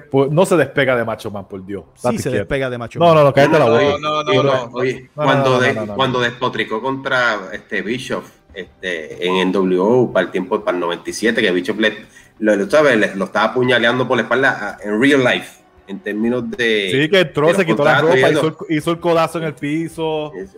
y estaba en oye. Sí, pero en- No. en- cuando estaba lo de cuando estaba lo de NWO, ahí se- ahí como que estaban en las rayas de que estaban hablando, estaban hablando derecho, Exacto. no tanto Era- era una shoot. promo. Sí, Era- que era- No, pero, pero Eso shoot, él no sabía tirar bien. shoot, Sí. No todo el mundo sabe tirar shoot. Sí. Mira, esos son shoot estilo 100 Punk, que eso lo puede hacer cualquiera. Ah, no, mira, no pongas así en Punk. al lado- No, ja, Mira, por la- Dios. Mira, o sea, disparatero Decora- saca di- mira, por Dios, eh, Mike Dagger, tú, tú, no, tú no vuelvas a, re- a poner a, a esa. eh, no digas que un shoot de Flair es como si fuese uno de Punk, porque eso jamás en Yo la creo que vida. no entendiste. Es un estilo como el que hacía 100 Punk cuando hacía las No, de no. shoot tipo. Es que no, no, no. 100 ponga, Punk no, no, no. 100 Punk no le puede amarrar una bota a Rick Flair y a mí no, me gusta Rick Flair. Imagínate, eso- ¿qué dice eso de 100 Punk? Que es un lechón también. ¿Tú me entiendes? No, Pero, era un puerco. O sea, Puerco. exacto. Bueno, yo So- creo, yo creo que para mí, para mí, Flair es uno. Porque Flair es, eh, las promos de Flair eran súper creíbles, no eran un personaje per se eh, eh, del universo o, o algo que yo como persona no pudiese hacer. Entonces, cuando tú veías a Flair hablar, tú querías ser Flair, tú querías vestir como Flair, tú querías actuar como Flair. Eso era la credibilidad que él traía. O sea, no, obviamente, segundo Hogan, por, por, por cómo vendía la historia. Y vuelvo y digo, lo que hacía Hogan, la, la gente tiene que entender es que hay gente que la tiene de una, pero la preparación mental que esa gente tenía que hacer en los sets, teniendo cuántas personas, 25 personas de frente en las cámaras con las luces, con todo pegado, y él entrar en ese mood, en ese mood hablando, sudado o vivió lo, que sea, eso, no es- eso, eso a, veces ni un actor lo puede hacer. Esta gente nacieron con eso. Pero en cuestión de promo, para mí, promo, vocablo, eh, diferente, real, que yo quiero ser como él, Flair es uno en ese sentido. Hogan es dos, Macho Man es tres, obviamente, o Warrior es cuatro por sus incoherencias, pero eran entretenidas. Tú te quedabas como que, ¿qué dijo? No sé, pero yo sé que va a salir corriendo al ring. Ahora, tú hablas, tú hablas de, cuando tú hablas de Savage, él era único en todo lo que él hacía. Pero no es, no es top uno, porque él era entretenido, era versátil en sus promos. Pero no, no, no, no top uno. En eso aparte yo difiero con Kevin, yo difiero con Mike totalmente. ¿sabes? Sa- saquen a, a Savage de, de la lista de, de top uno eh, hablando ahora mismo en este Gente, debate. perdóname por, No. por la blasfemia y descaro que habla de Alberto Hernández ahora mismo. No, no, Ay, no. Mira, Yo, yo estoy en tu línea, Albert. Sí. Albert, Zumba, tú Kevin. ¿Sabes, Tú estás hablando sabes- como el sabes si hablando- son top 10 en, en promo, pero, pero Flair Albert, es top tú- 5. Albert, estás hablando como el Warrior, disparate tras disparate, tras basofia, tras Increíblemente. disparate. wow. No, sé lo que, está, lo que pasa, lo está haciendo para encojonarme. Pues. No, no, estoy siendo qué- real. Tú estás tomando agua. Eso Sí, es estoy, agua. toma- estoy tomando ¿Seguro? agua. Estoy ¿Estás tomando seguro? agua. Pero es que, dígame qué lógica tiene que tú pongas a, a Macho Man uno. Cuando Macho Man, las las promos de Macho Man Lo son acabamos de explicar. Ya lo- son. Es un personaje. Pero Flair es una la- persona, es es una intensidad, pero no es una promo como la de Flair. Mira, que Flair no es así, Flair no es así en la vida real, él está pelado. Él No nunca importa. tuvo dinero. él Pero yo quería ser 20 como veces. Flair. Triple H quería ser como Flair. Austin quería ser como Flair. John Michael quería ser como Flair. Entonces, ¿qué estamos hablando? Nadie decía, no, yo emulé a Macho Man. Nadie Estamos quería hablando- emular a Macho Man. Ta- Estamos hablando de los promos, no de quién quería ser cuando eran chiquitos. Es lo mismo. Te querían hablar como él. Querían hablar como él. Y las promos de Ric Flair trascienden en tiempo. Las de Macho Man no iban Oye, a trascender. a- a- Mira, ahora ahora que nadie, nadie- quería ser como Macho Man porque jamás iban a poder lograrlo. Tuvi- tuvieron que conformarse con Flair. no Cualquier- la- disparatero. eh, gracias, Kevin. Cualquier pendejo puede ser Ric Flair. Oye, hasta tú, a- hasta tú, Albert. hazlo. haciendo, haciendo un paréntesis aquí. Ajá. ¿Saben qué luchador, estos tres luchadores que acabamos de decir, Ric Flair, Hogan y Macho Man, este, querían emular cuando eran jóvenes y admiraban? Buddy Rogers. Dos, Dusty Rhodes. Dusty. Dicho por los tres, Dusty Rhodes. Eh, Ric Flair inclusive cuando empezó a luchar decía que él quería llamarse Rick Rhodes. Wow. Y, y- y el- y uno de los promotores le dice, no, caballo, si tu apellido es Flair, E F-L-E-H-I-R, no, no, vamos a ponerte Flair. Tú Exacto. tienes tu propio apellido. Tú- Tú nunca vives en la sombra de nadie. Y ahí es que sale Ric Flair, pero Ric Flair Pero- inclusive quería ser Rick Rhodes. Wow. Porque Pero- de tanto que admiraba a verdad, Rhodes. eh, Era fanático de Dusty, pero que Kevin menciona, Ric Flair mismo no era original. The Nature Boy, The Nature Boy era Buddy Rogers. Sí. The Nature Boy Eh, Buddy Rogers y de ahí fue que sacó el gimmick de, de Buddy Rogers y Hogan es, es una copia de, de Superstar Billy Graham. Billy Graham. Superstar Billy Graham. Sí. Pero Macho Man era pero- único. Hay un Macho Man en el mundo hay Randy más ninguno. Randy No hay más ninguno. también- Mira. ¡Uh, yeah! Randy Macho Man Savage tiene un poquito de algunas personas. Tiene también un poquito de Billy Graham. Tiene un poco de Jesse de Body Ventura. Sí, sí, sí. Tiene un poco del propio Ric Flair, que era el que entraba con ropes. Ujú. Randy Macho Man Savage no fue el primero que entró con ropes. No, el primero que entró con ropes no, era, no. era, Body Rogers. ah, Era Buddy Rogers. De, de los ropes de, de Savage que él usaba en WWE Sí. eran diferentes a, a los ropes de Flair. Ujú. sí, sí, pero, eran pero, pero, diferentes, eh, que eran más. pero- No eran, no eran- no eran ropes como, como Huracán Castillo y Flair que usaban y qué sé yo. Eran unos que diferentes que, entraban- eran como una. Los Como primeros una que entran con en era, los era- 60 era- era como un pancho de esos de. Los que entran con ropes en los 60 era Body Rogers, Nature Boy y este Gorgeous George, que también era un gran personaje de los, de los 60. En el caso de, de Macho Man y Flair, eran como que los tipos de los poquitos en los 80 que entraban con, con ropes, claro, cada, cada cual a su, a su estilo. De ¿no? hecho, si no me equivoco. Pero no era algo si- habitual Si, en si no me equivoco, si no me equivoco, a lo mejor puede ser que esté mal y a lo mejor los mentes de mí me corrigen. el que le hacía la ropa a, a, a Macho era el que le hacía la ropa a Jimi Hendrix, el Sí. guitarrista, ¿verdad Sí. que sí? Sí. Wow.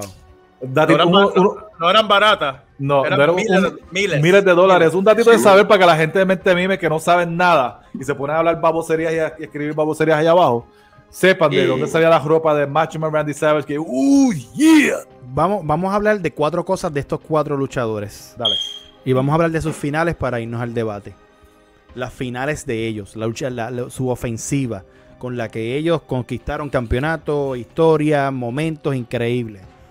Eh, Mike, vamos a empezar con Macho Man. Vamos a empezar que cada uno diga qué cómo, cuál era tu cuál era tu, tu pensamiento cuando tú veías la ejecutoria de, de- de este hombre haciendo el codazo. El Sí, codazo de Macho Man. Es posiblemente la high flying move, la llave final más bonita de la tercera cuerda que existe. Para ti. Para mí, ¿sabes? Y era porque la forma en que la- él, la ejecutaba, sí, hay unas bien bonitas, el Five Star Frog Splash, y esas más aéreas en cuestión de, de cosas, este, son bonitas. Pero la ejecución de que él brincaba, él, él- él caía perfecto encima del, del tipo y le quedaba y le, y le pegaba el codazo encima de una manera que tú dices, lo jodió. Sí. Tú y yo vimos como, como se le pegó cinco corridos a Último Warrior. Cinco codazos Cinco a codazos corridos. Le. Garzaga. En ninguno fue Oye. half-ass. En ninguno fue Ni- half-ass. ni- ni- Fueron ahí. Ni- ninguno, no, los de Ultimate Warrior no fueron los mejores. los mejores fueron a Huracán Castillo Padre aquí en Puerto Rico cuando Eh, Savage ajá. todavía no era Savage en WWE. De hecho, eso no fue en Ponce. y si Eso usted no se acuerda, eh, búsquenlo, búsquenlo en YouTube si Sí, no lo han lo visto. vi. Oye, eh, lo que Sí, hizo- esa fue la última lucha de Castillo Padre. ¿verdad? Esa fue la última lucha de Castillo Padre. sí, con eso, con eso fue que supuestamente lo retiró. Ajá. Este, a, a Macho Man vendió esa lucha bien brutal. A- a- sin duda alguna, Mike. Ahí, yo- ahí, ahí sí te la tengo que dar y se la tengo que dar a Macho Man Randy Savage. Uno de los mejores finishing moves ever.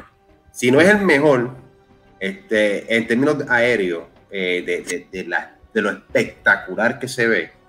Es, Es la- yo ¿sabes? diría, estaba, no es, tanto- estaba el, es espectacular, pero estaba esa el, el, flying. ejecución, la ejecución de la llave es perfecta. Si en Punk trató de imitarlo y se veía bien puerquito. Ni, ni Shawn Michaels podía hacerlo igual No, que, no, que Randy. Savage. No. La, la, fíjate, la de él era, Eh. para mí el estilo de él era diferente en, la- en el codazo. Era bonita, pero Sí, era diferente. él- La ejecución, la manera en que él caía, el más cercano para mí de bonito de la cuestión del codazo Chain the Glamour Boy. Sí. Eso te pero para que, mucho. Chain- Chain- sí, sí. eh, pero lo que pasa es que yo no sé cómo eh, Macho Man, eh, eh, la manera que tú veías en cámara donde caía el codazo como tal, tú es, hay luchadores, mira, Alzaga, y normalmente uno tiende a, a, pues, a, a hacer esto porque pues, el impacto tú no sabes dónde te, te dé, ¿verdad? Normalmente no quieres que te haga mucho daño. Hay luchadores que se quedaran como los de Warrior. Cinco codazos a Warrior. Warrior no. O sea, yo creo que Warrior tenía los ojos cerrados. Y él no se movía y él le caía ahí. O sea, tú, no hay manera en el no aire. sé, que- cómo no, sé, no, no sé cómo no los odio. Exacto. No hay manera en el aire que tú no, que tú puedas eh, que tú no que tú puedas Controlar. evitar- controlar, que tú no puedes controlar, que tú vas a le, va- le va a dar, o sea, lo, lo, le- lo va- lo puede lesionar, le puede pasar algo, incluso hasta le puede raspar, entonces cogerle el cuello, lo que sea. De, de esa manera que yo lo veía, yo decía, mano, ¿cómo este tipo lo hace? Y nunca he escuchado historia de que la gente no, que el codazo era lo más peligroso que había, no. Pero de, de que era la llave eh, de la tercera cuerda de todos los tiempos en el sentido más efectiva, mano, y estoy con Mike, yo creo que sí. Yo creo que sí. Eh, es increíble. Vamos a movernos a. Para, mí compite, compite con, con, con el Five Stars Frog, Frog Claro sí. de Rob Van Damme. Creo que hay tres. Compite con, con, con la de Ricky Steamboat que se tiraba de la última cuerda en aquel momento, eh, que también le quedaba espectacular, como poca gente. Ujú. Eh, Guerrero, Eddie y- Guerrero. sí, pero, pero la de la de Rob Van Damme era mejor que la de Eddie Guerrero. Era más bonita. Este- Uh, Era más linda. Era más linda. Era más, Y era la- más linda. Eddie Guerrero lo decía, la de él es más linda que la mía. Sí. Sí, y este, y sin menospreciar a los nuestros, eh, el 450 de Mr. 450 de Mecha Ah, buenísimo. Uf, Qué, qué fanático, qué, fana- qué fanático de Juvi. De ahí es que, ¿sabes? Exacto. Créeme. le, te encantaba. Vamos a hablar de, de Hogan. Eh, ahí es que yo tengo problemas con el final de Hogan. Eh, empiezo contigo, Kevin. Yo, después voy yo, pero. ¿Qué tú, qué, obviamente, ¿qué, qué, qué influencia tuvo esta llave, mano? Tan simple, tan Esta- efectiva. Pues ahí el mensaje es less is more. No tiene que ser tan expect tiene que ser efectiva. O sea, alguien te da un botazo en la cara, va a doler. Lo que pasa es que tú no veías el impacto, él alzaba la pierna y la otra persona se encargaba de, de el big boot, ¿verdad? Pero, la, la- pero eso, la- eh, entonces cuando hacía el leg drop, tú te lo crees por él, porque él es tan grande, él es pesado. Y él mismo lo dije, él mismo lo dijo, mira, yo llego a saber que eso me hubiese lastimado la espalda porque yo creo que él bajó tres pulgadas de, de- de- de estatura por estar haciendo el leg drop. O sea, le afectó la espalda. Pero es sencilla, la puede tomar cualquiera. You can't fuck that up. Nadie te la puede dañar. Un, dos, tres y nos vamos. Sí, That's it. increíblemente. Y de hecho, la, la cambió inicialmente, era Clothesline y después Leg Drop. Ajá. Y no sé por qué después la cambió a Big Boot y, y No, la, la Big Boot para mí se ve más. Bueno, en pa- parte ninguna es impresionante. Pero el Big Boot se ve más como que, ah, mira, le dio, y le dio una pata en la cara. Con Mickey, un 6 él, no le da- 17. él no- él nunca le dio a nadie en la cara. Yo lo que Pero yo, tú eh, entiendes lo que quiere decir. sí, Estamos sí. hablando del la- El visual, el the visual. optics, Visual. the optics El visual. of- del, del visual. Le da una pata en la cara y después, le- después le tira la, la, la, la pierna encima. El leg drop. Es que Eh, es como que, ok, eso es lo único que, que, que de Hogan. yo encuentro cuando Hogan medía 6'7, medía. Este, 200, ¿qué? 260, 280, 300 libras de músculo. Ujú. Él podía haber tenido una llave final bien cabrona y nunca la tuvo. Nunca. Un, nunca. pa- un power slam, tú Pero sabes. algo- eh, yo, yo creo que le utilizaba algo, algo como lo que hacía Braun De hecho, no, de hecho. Él le, hizo la rock, hug. él le hizo la rock bottom of the rock y quedó bien cabrón. O sea, quedó brutal. Esa, esa llave de rock bottom no existía para ese tiempo. eh. No, No, No, no, no, no. se la habían inventado todavía. Y, y la, y la bear hug él la usó en, en Rocky, ¿verdad, Héctor? Sí. Este Kevin. Sí. en- Sea la, en- sea en la Rocky. madre, sea la madre del Bear Hug. Yo- o sea, no hay algo que más yo deteste que yo vea dos, eh, los, como dicen, mira a esos dos hombres abrazados ahí, mirándose. Ah, Habla- hablando, sí. hablando, Hablando. hablando. Y, lo- y los comentaristas, y los comentaristas, mira, he's talking trash. He's, he's- está cuadrando la lucha. Yo siempre me No, preguntaba, oye, no, ¿por- Mansur era que decía, que decía, he's taking the life out of him. Y yo así. Yo decía, pero, pero lo tiene de frente porque no le muerde la nariz o algo de eso, tú sabes. Exacto, exacto. Ahí sufriendo Porque- y, porque tiene- y tenía las dos manos libres. Sí. Tenía, que dar- tenía que darle en la oreja para que lo soltara. No hacerle coquilla o algo, ¿verdad? Tienes que hacer lo que tú le eres un oso de verdad en la vida real. Le dabas en las orejas. ¿verdad? Carajo. Mira, vamos a hablar, vamos a hablar de la llave de, de Warrior. Eh, esta secuencia, esta secuencia increíble, con una intensidad y esa plancha mortal que, que Warrior le hacía eh, a sus oponentes. explica, explica la secuencia, Albert. La Eh, secuencia, porque, porque es complicada. Es complicada, eran dos lazos corriendo, literalmente. Después de los lazos que- ¿Era, ¿Eran lazos o eran los, los No, eh, era-? Él los, él los combinaba, depende con quién fuese. Ajá. Él los combinaba. Pero obviamente hacía el preslam, que hey, hoy en día no veo a nadie haciendo preslam. Nadie tiene, nadie tiene las bolas para hacerlo, papi. Nadie está haciéndolo. fuerza. Nadie tiene la fuerza. Hacía el preslam bien chévere. Corría las cuerdas cuantas veces las que quisiera. Eso depende de cómo se sintiera. Y una, una plancha bien efectiva de dos pies. splash, Una plancha Sí. de dos pies en la espalda del tipo, después lo En la viraba. espalda, sí. Sí. Increíblemente. ¿Qué opinan de esa llave? Que es peor que la de Hogan. Ahí, ahí coincidimos, yo creo que todos. Sí. Pero vamos a la más efectiva y a la que hasta una persona que no ve lucha libre te dice, te voy a hacer la figura 4.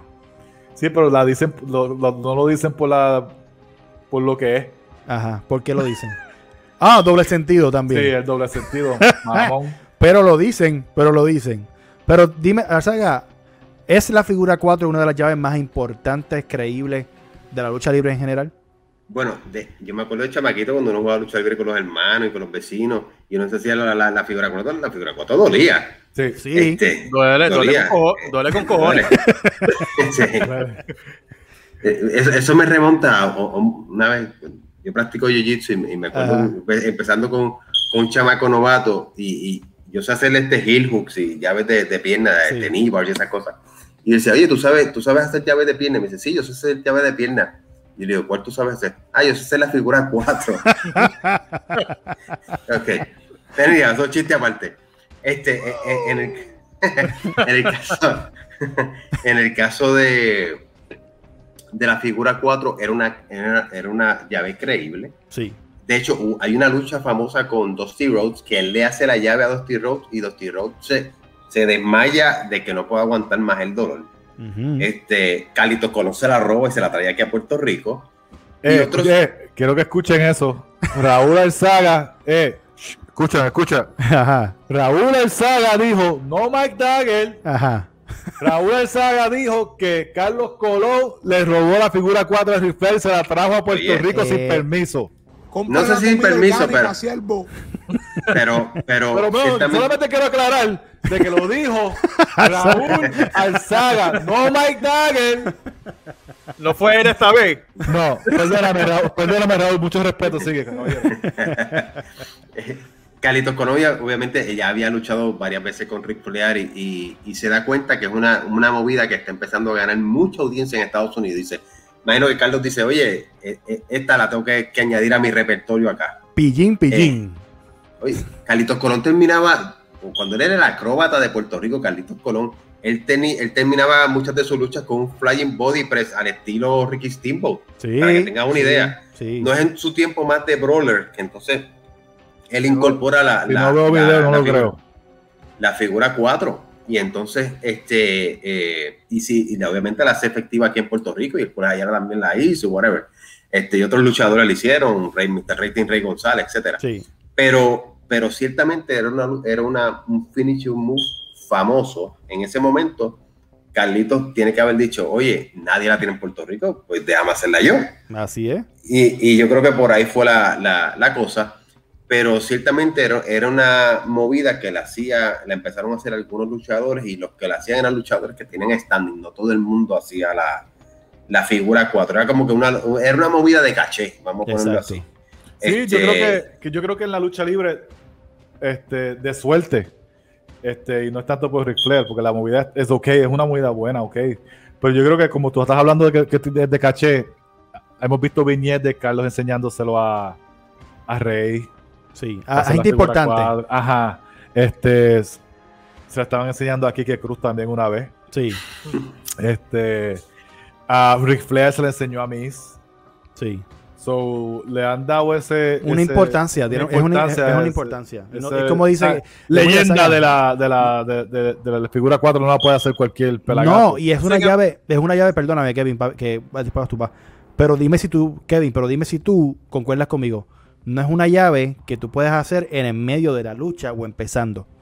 Es una llave tan importante que tienes que añadirla al final para un momento importante, o me equivoco. Tienes que hacer una secuencia, o sea, de que le lastimaste primero el tobillo, el muslo, le, le hiciste un par de movidas, pero no necesariamente una, una movida que tú haces la figura 4 empezando como. Tienes- no, no las puedes malgastar, tienes que saber cómo utilizarlas. Si la vas a poner en, un- en otra parte que no sea el final, Ujú. tienes que saber cómo ponerla. Exacto. Pero yo creo que él no es la mejor que la hace. ¿Y quién es el mejor que la hace? Greg the Hammer Valentine. Uh, Yo creo que él, la- la- él es un poquito más este, efectivo haciéndola. Porque él, él hacía la trampa. Él tenía algo en la pierna que él, él tenía como que un, un shin guard de, de metal. ajá. Y él la viraba antes de aplicarla. Wow. Y por eso es que la gente se le rendía más. Pero honestamente, para mí me gusta más Greg the Ha- Hammer Valentine. Haciéndola que, que Pero fue. eso es, eso es Ahora, old school. Eso es Hable- old school. hable- hable- hablemos de la que hacían en el poste. La figura 4 en el poste es más peligrosa todavía. Y si tú, y si tú no te has salido y no te, has- o sea, no te ha dado calambre, el calambre que se te va a dar cuando te hagan la figura 4 en el poste es real. Bueno, obviamente, el que, el que se le inventó fue Brejal. ¿Cómo, Obviamente. ¿Quién como que se le inventó Brejal? El que inventó En el- la figura 4 en el poste fue Brejal, papi. En el, en el esquinero fue Bret Hart. ¿En No serio? fue Ric, Sí. sí, no fue Ric Flair. Ric Flair nunca la hizo en el esquinero así a- a- a- afuera. Ric Flair nunca la hizo. La- Tengo que hacer el memoria, no me El acuerdo. único, el único que la, nunca la hizo, el único que la ha hecho es Brejal.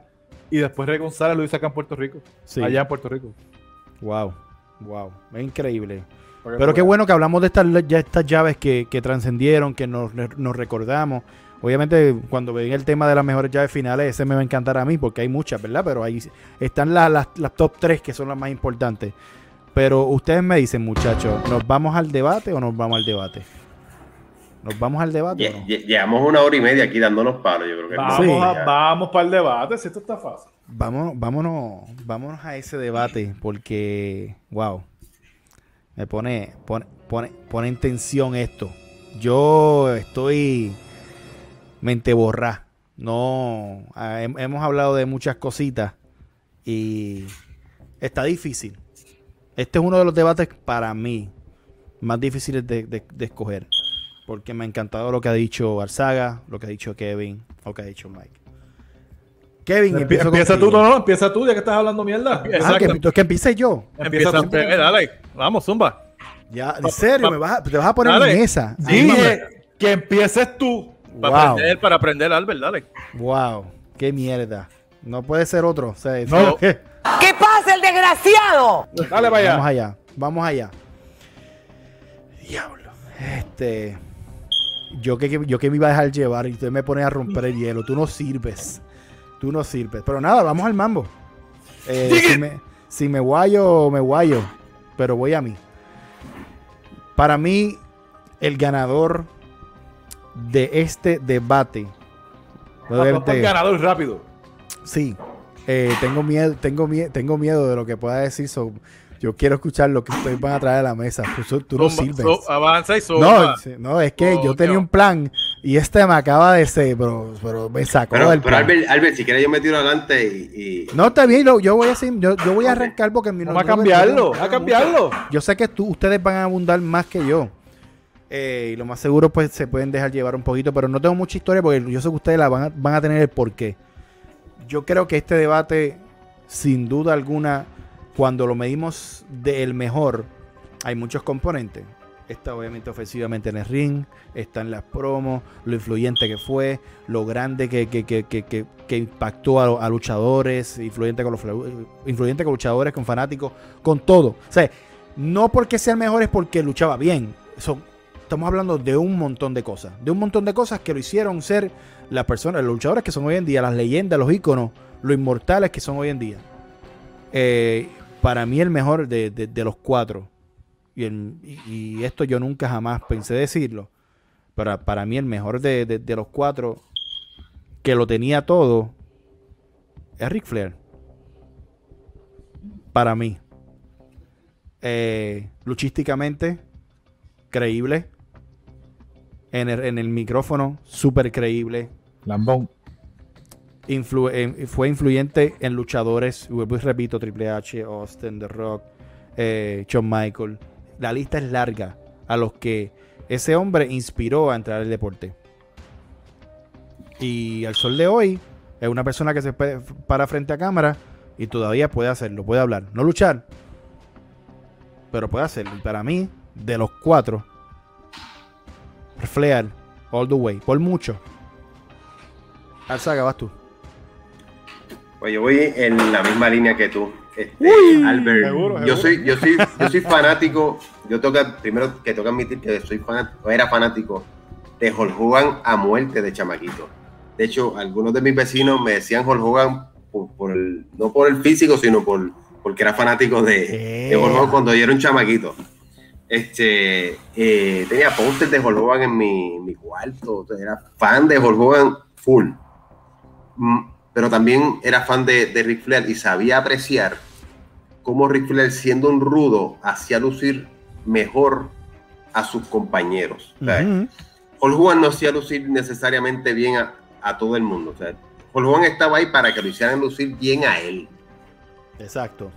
no necesariamente para él eh, hacer lucir bien a otros. Y Ric Flair era todo lo contrario. Sea, Ric Flair sabía sacarle luchas de cinco estrellas a, a Sting, a. Ricky Steamboat, a Dusty Rhodes, a Barry Windham, a Nikita Koloff, a los Rock and Roll Express cuando luchaba con ellos a nivel individual, ya fuera Robert Gibson o, o Ricky Morton. O sea, Ric Flair eh, era un as en el, en el micrófono, de los mejores que ha asistido en la historia en términos del micrófono. Top 5. Tiene una longevidad de sobre 40 años on top. O sea, Sí. no es lo mismo cuando tú eres bueno por un año, dos años. No, no. Que tú seas el caballo por más de 20 años y que todo el mundo reconozca como tal. Y que tus peers digan, tú eres the greatest of all Exacto. time. Eso puede estar en discusión con Bret Hart y con otros luchadores. pero- No, no, pero Bret Hart pero- ahí no tiene cabida. Sea, no, ajá. pero- Queda- pero Quédate, que- quédate, quédate en tu carril, Albert.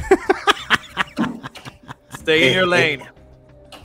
y, y- y que es un luchador mainstream, o sea, porque al igual que Hulk Hogan, Ri- Hulk Hogan y Ric Flair son, son dos polos opuestos que los dos llevaron a la lucha libre a, a- a otro nivel, donde, donde nadie ni siquiera pensaba que podía llegar la lucha libre. La ventaja que tiene Ric Flair sobre Hogan es que aunque no tuvo tanto a, este, arraigo mainstream, sí era mejor luchador, sí era mejor en el micrófono, sí hacía mejores luchadores a los demás.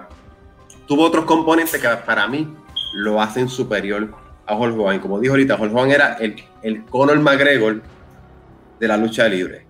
Ric Flair es Anderson Silva, Khabib Nurmagomedov. Eh, eh, para hacer la comparación entre, entre, entre los GOATs, ¿no?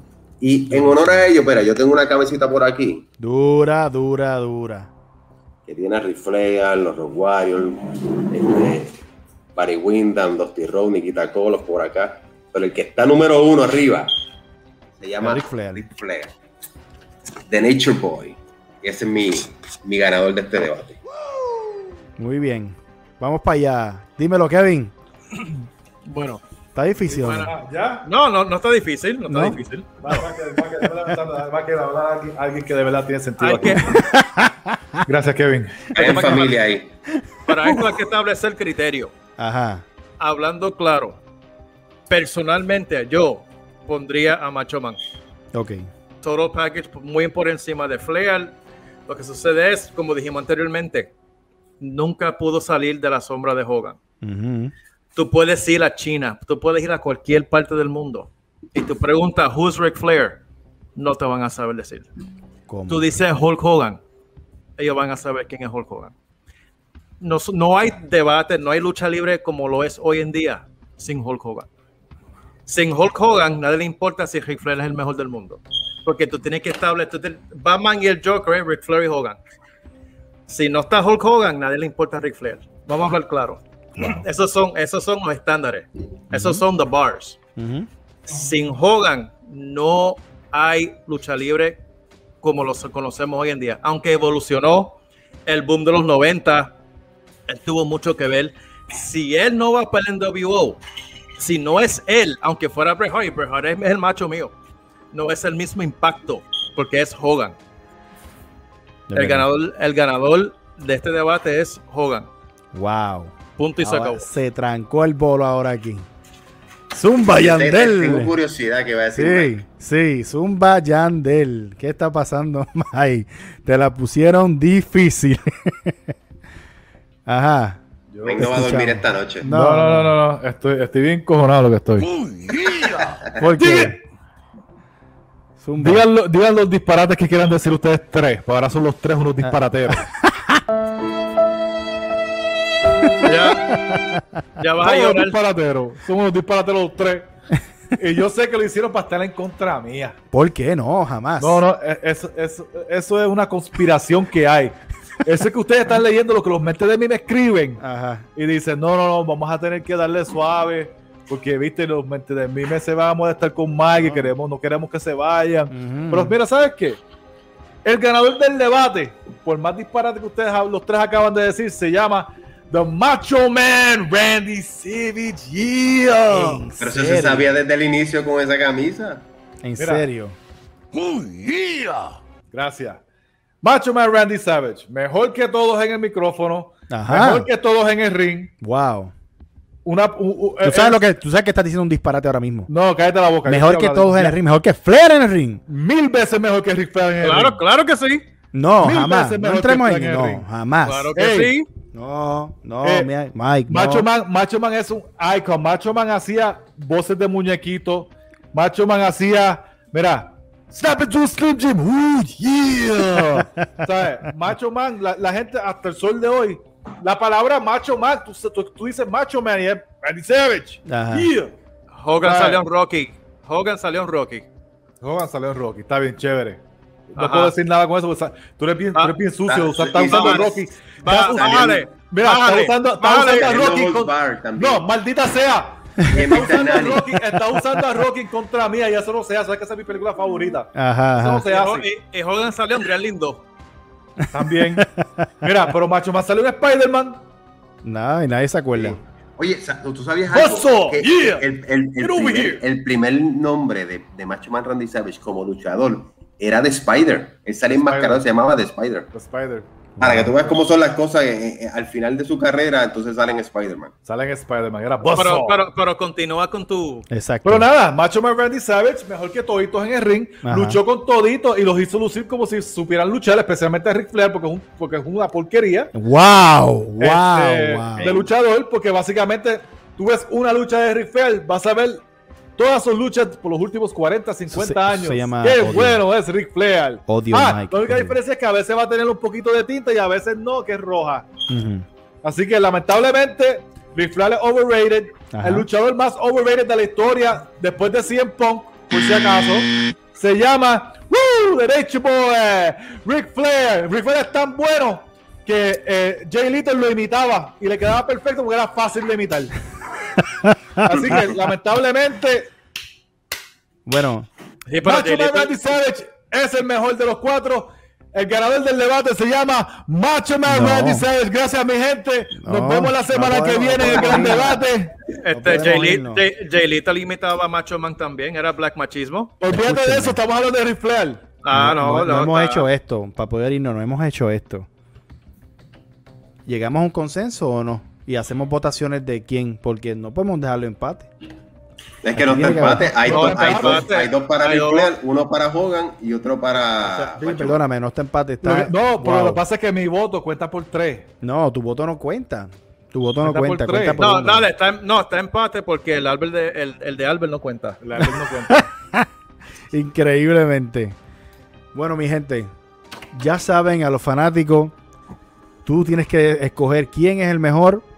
Si Flair, si Hogan, si War wow, Warrior, wow, le Warrior. importa Warrior. Yo no Wow. por qué lo- Ve- por qué va- él está- va- mira, van a haber un montón de, de- de gente que no tienen mente. Van a estar ahí, ahí, van a estar diciendo Warrior era el mejor porque Warrior tenía. Warrior lo único bueno que tenía era que cuando ibas, ibas para los cumpleaños de Burger King, no podías pintarte los payasitos, te pintaban de Warrior. Increíblemente. Siempre decía, hazme el último Warrior y te hacían el último Warrior bien, bien porquerita. Ustedes no, ustedes no, no- no sirven. Bueno, yo te digo una cosa, eh, lo disfruté bastante. Eh, hay, hay, opiniones diferentes y en, el y en el público, obviamente, en el chat y los comentarios, en las redes, en donde sea, Twitter, Instagram, eh, Facebook, YouTube. Deben de sentir para ustedes quién de estos cuatro íconos inmortales, leyendas, Hall of Famers, eh, quién, quién, quién es el mejor, ¿me entiendes? Ahí- ahí ustedes van a, cada cual tiene su gusto. Yo dije el mío, para mí, para mí es Flair, para Mike es Randy Savage, para Kevin es Hogan, que yo iba a decir Hogan en cierta parte, pero mano, es que hay unas cosas que pues no, no puedo. Eh, y Arzaga tiene su, su pick también. Yo iba a decir Macho Man y me tuve que ir con la data. Eh, Es que es la verdad, ¿no? Es que no, no Hogan, está mal, es no está mal, no está mal, no está mal. Es, Pero- que, es- es que tanto Hogan como Ric Flair son los dos que, que estuvieron al top de la lucha libre por mucho tiempo. O sea, verdad. por más de 20 años estuvieron on top of the world. Es y, te, y te digo, Macho Man tenía la- el potencial de sobrepasar a Hogan. Lo tenía. Sí. Es verdad. Eso es verdad. Nos fuimos 80 hoy. Vacilamos un rato. Hablamos de leyendas. Espero que les haya gustado el programa. La saga, ¿dónde te pueden conseguir las redes sociales? Pues me pueden conseguir en la libreta de Raúl Álzaga en Facebook, en arroba Raúl Álzaga en Twitter, en raúl.álzaga.9 en Instagram y aquí en Lucha Libre Online con ustedes de vez en cuando y también con los muchachos del Quinteto Pérez que estoy esperando que me inviten. Eh, Estoy por sí, meterle mano ya, ustedes eh, allí. ya se acabó, ya se acabó lo que es el season. Eso Ahora viene. tienen los temas buenos. Vamos para allá. Te voy a, te voy a tirar. Eso sí, eso sí que sí. Eh, Kevin, ¿dónde te consiguen en cuestión de tu plataforma en YouTube para lo que son las reseñas de películas y también el quinteto? En YouTube y en Facebook, The Kevin Dagger Experiment. Y en Twitter, Kevin Dagger Pelado. Oh, pues, perfecto. ¿Qué, Mike, ¿dónde te consiguen a ti? ¿En el Instagram tuyo? Perdón, eh, eh, el Instagram mío, porque ahora tengo Twitter, mi gente. Ah, Ahora tengo ya, Twitter. Ya, ya, ya seguí a Mike. Ah, ya- Raúl ya me sigue, yo seguí a Raúl para atrás rápidamente. Tengo Twitter y es el mismo que mi Instagram, at MikeDagger84. Exacto. Instagram y Twitter, pero también sabes que nos puedes encontrar a mí, a Albert, a Kevin, el Quinteto, Quinteto PR, PR. el Exacto. Quinteto PR en YouTube, Instagram, Facebook, TikTok. Apple Podcast, TikTok. En todos Y lados. pronto viene Raúl a visitarnos a vacilar un rato allí A con nosotros. Así que los vamos a ver allí, mi gente. ¿Sabe que De la misma manera que yo digo que Rick Flair es overrated, LeBron James es el bacalao. Mira, mi gente, saben, tienen que entrar a YouTube.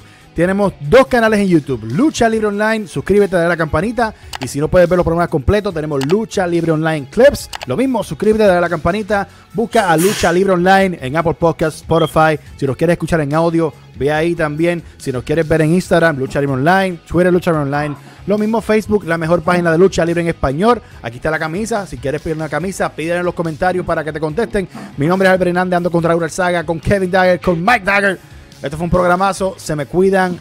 Bye.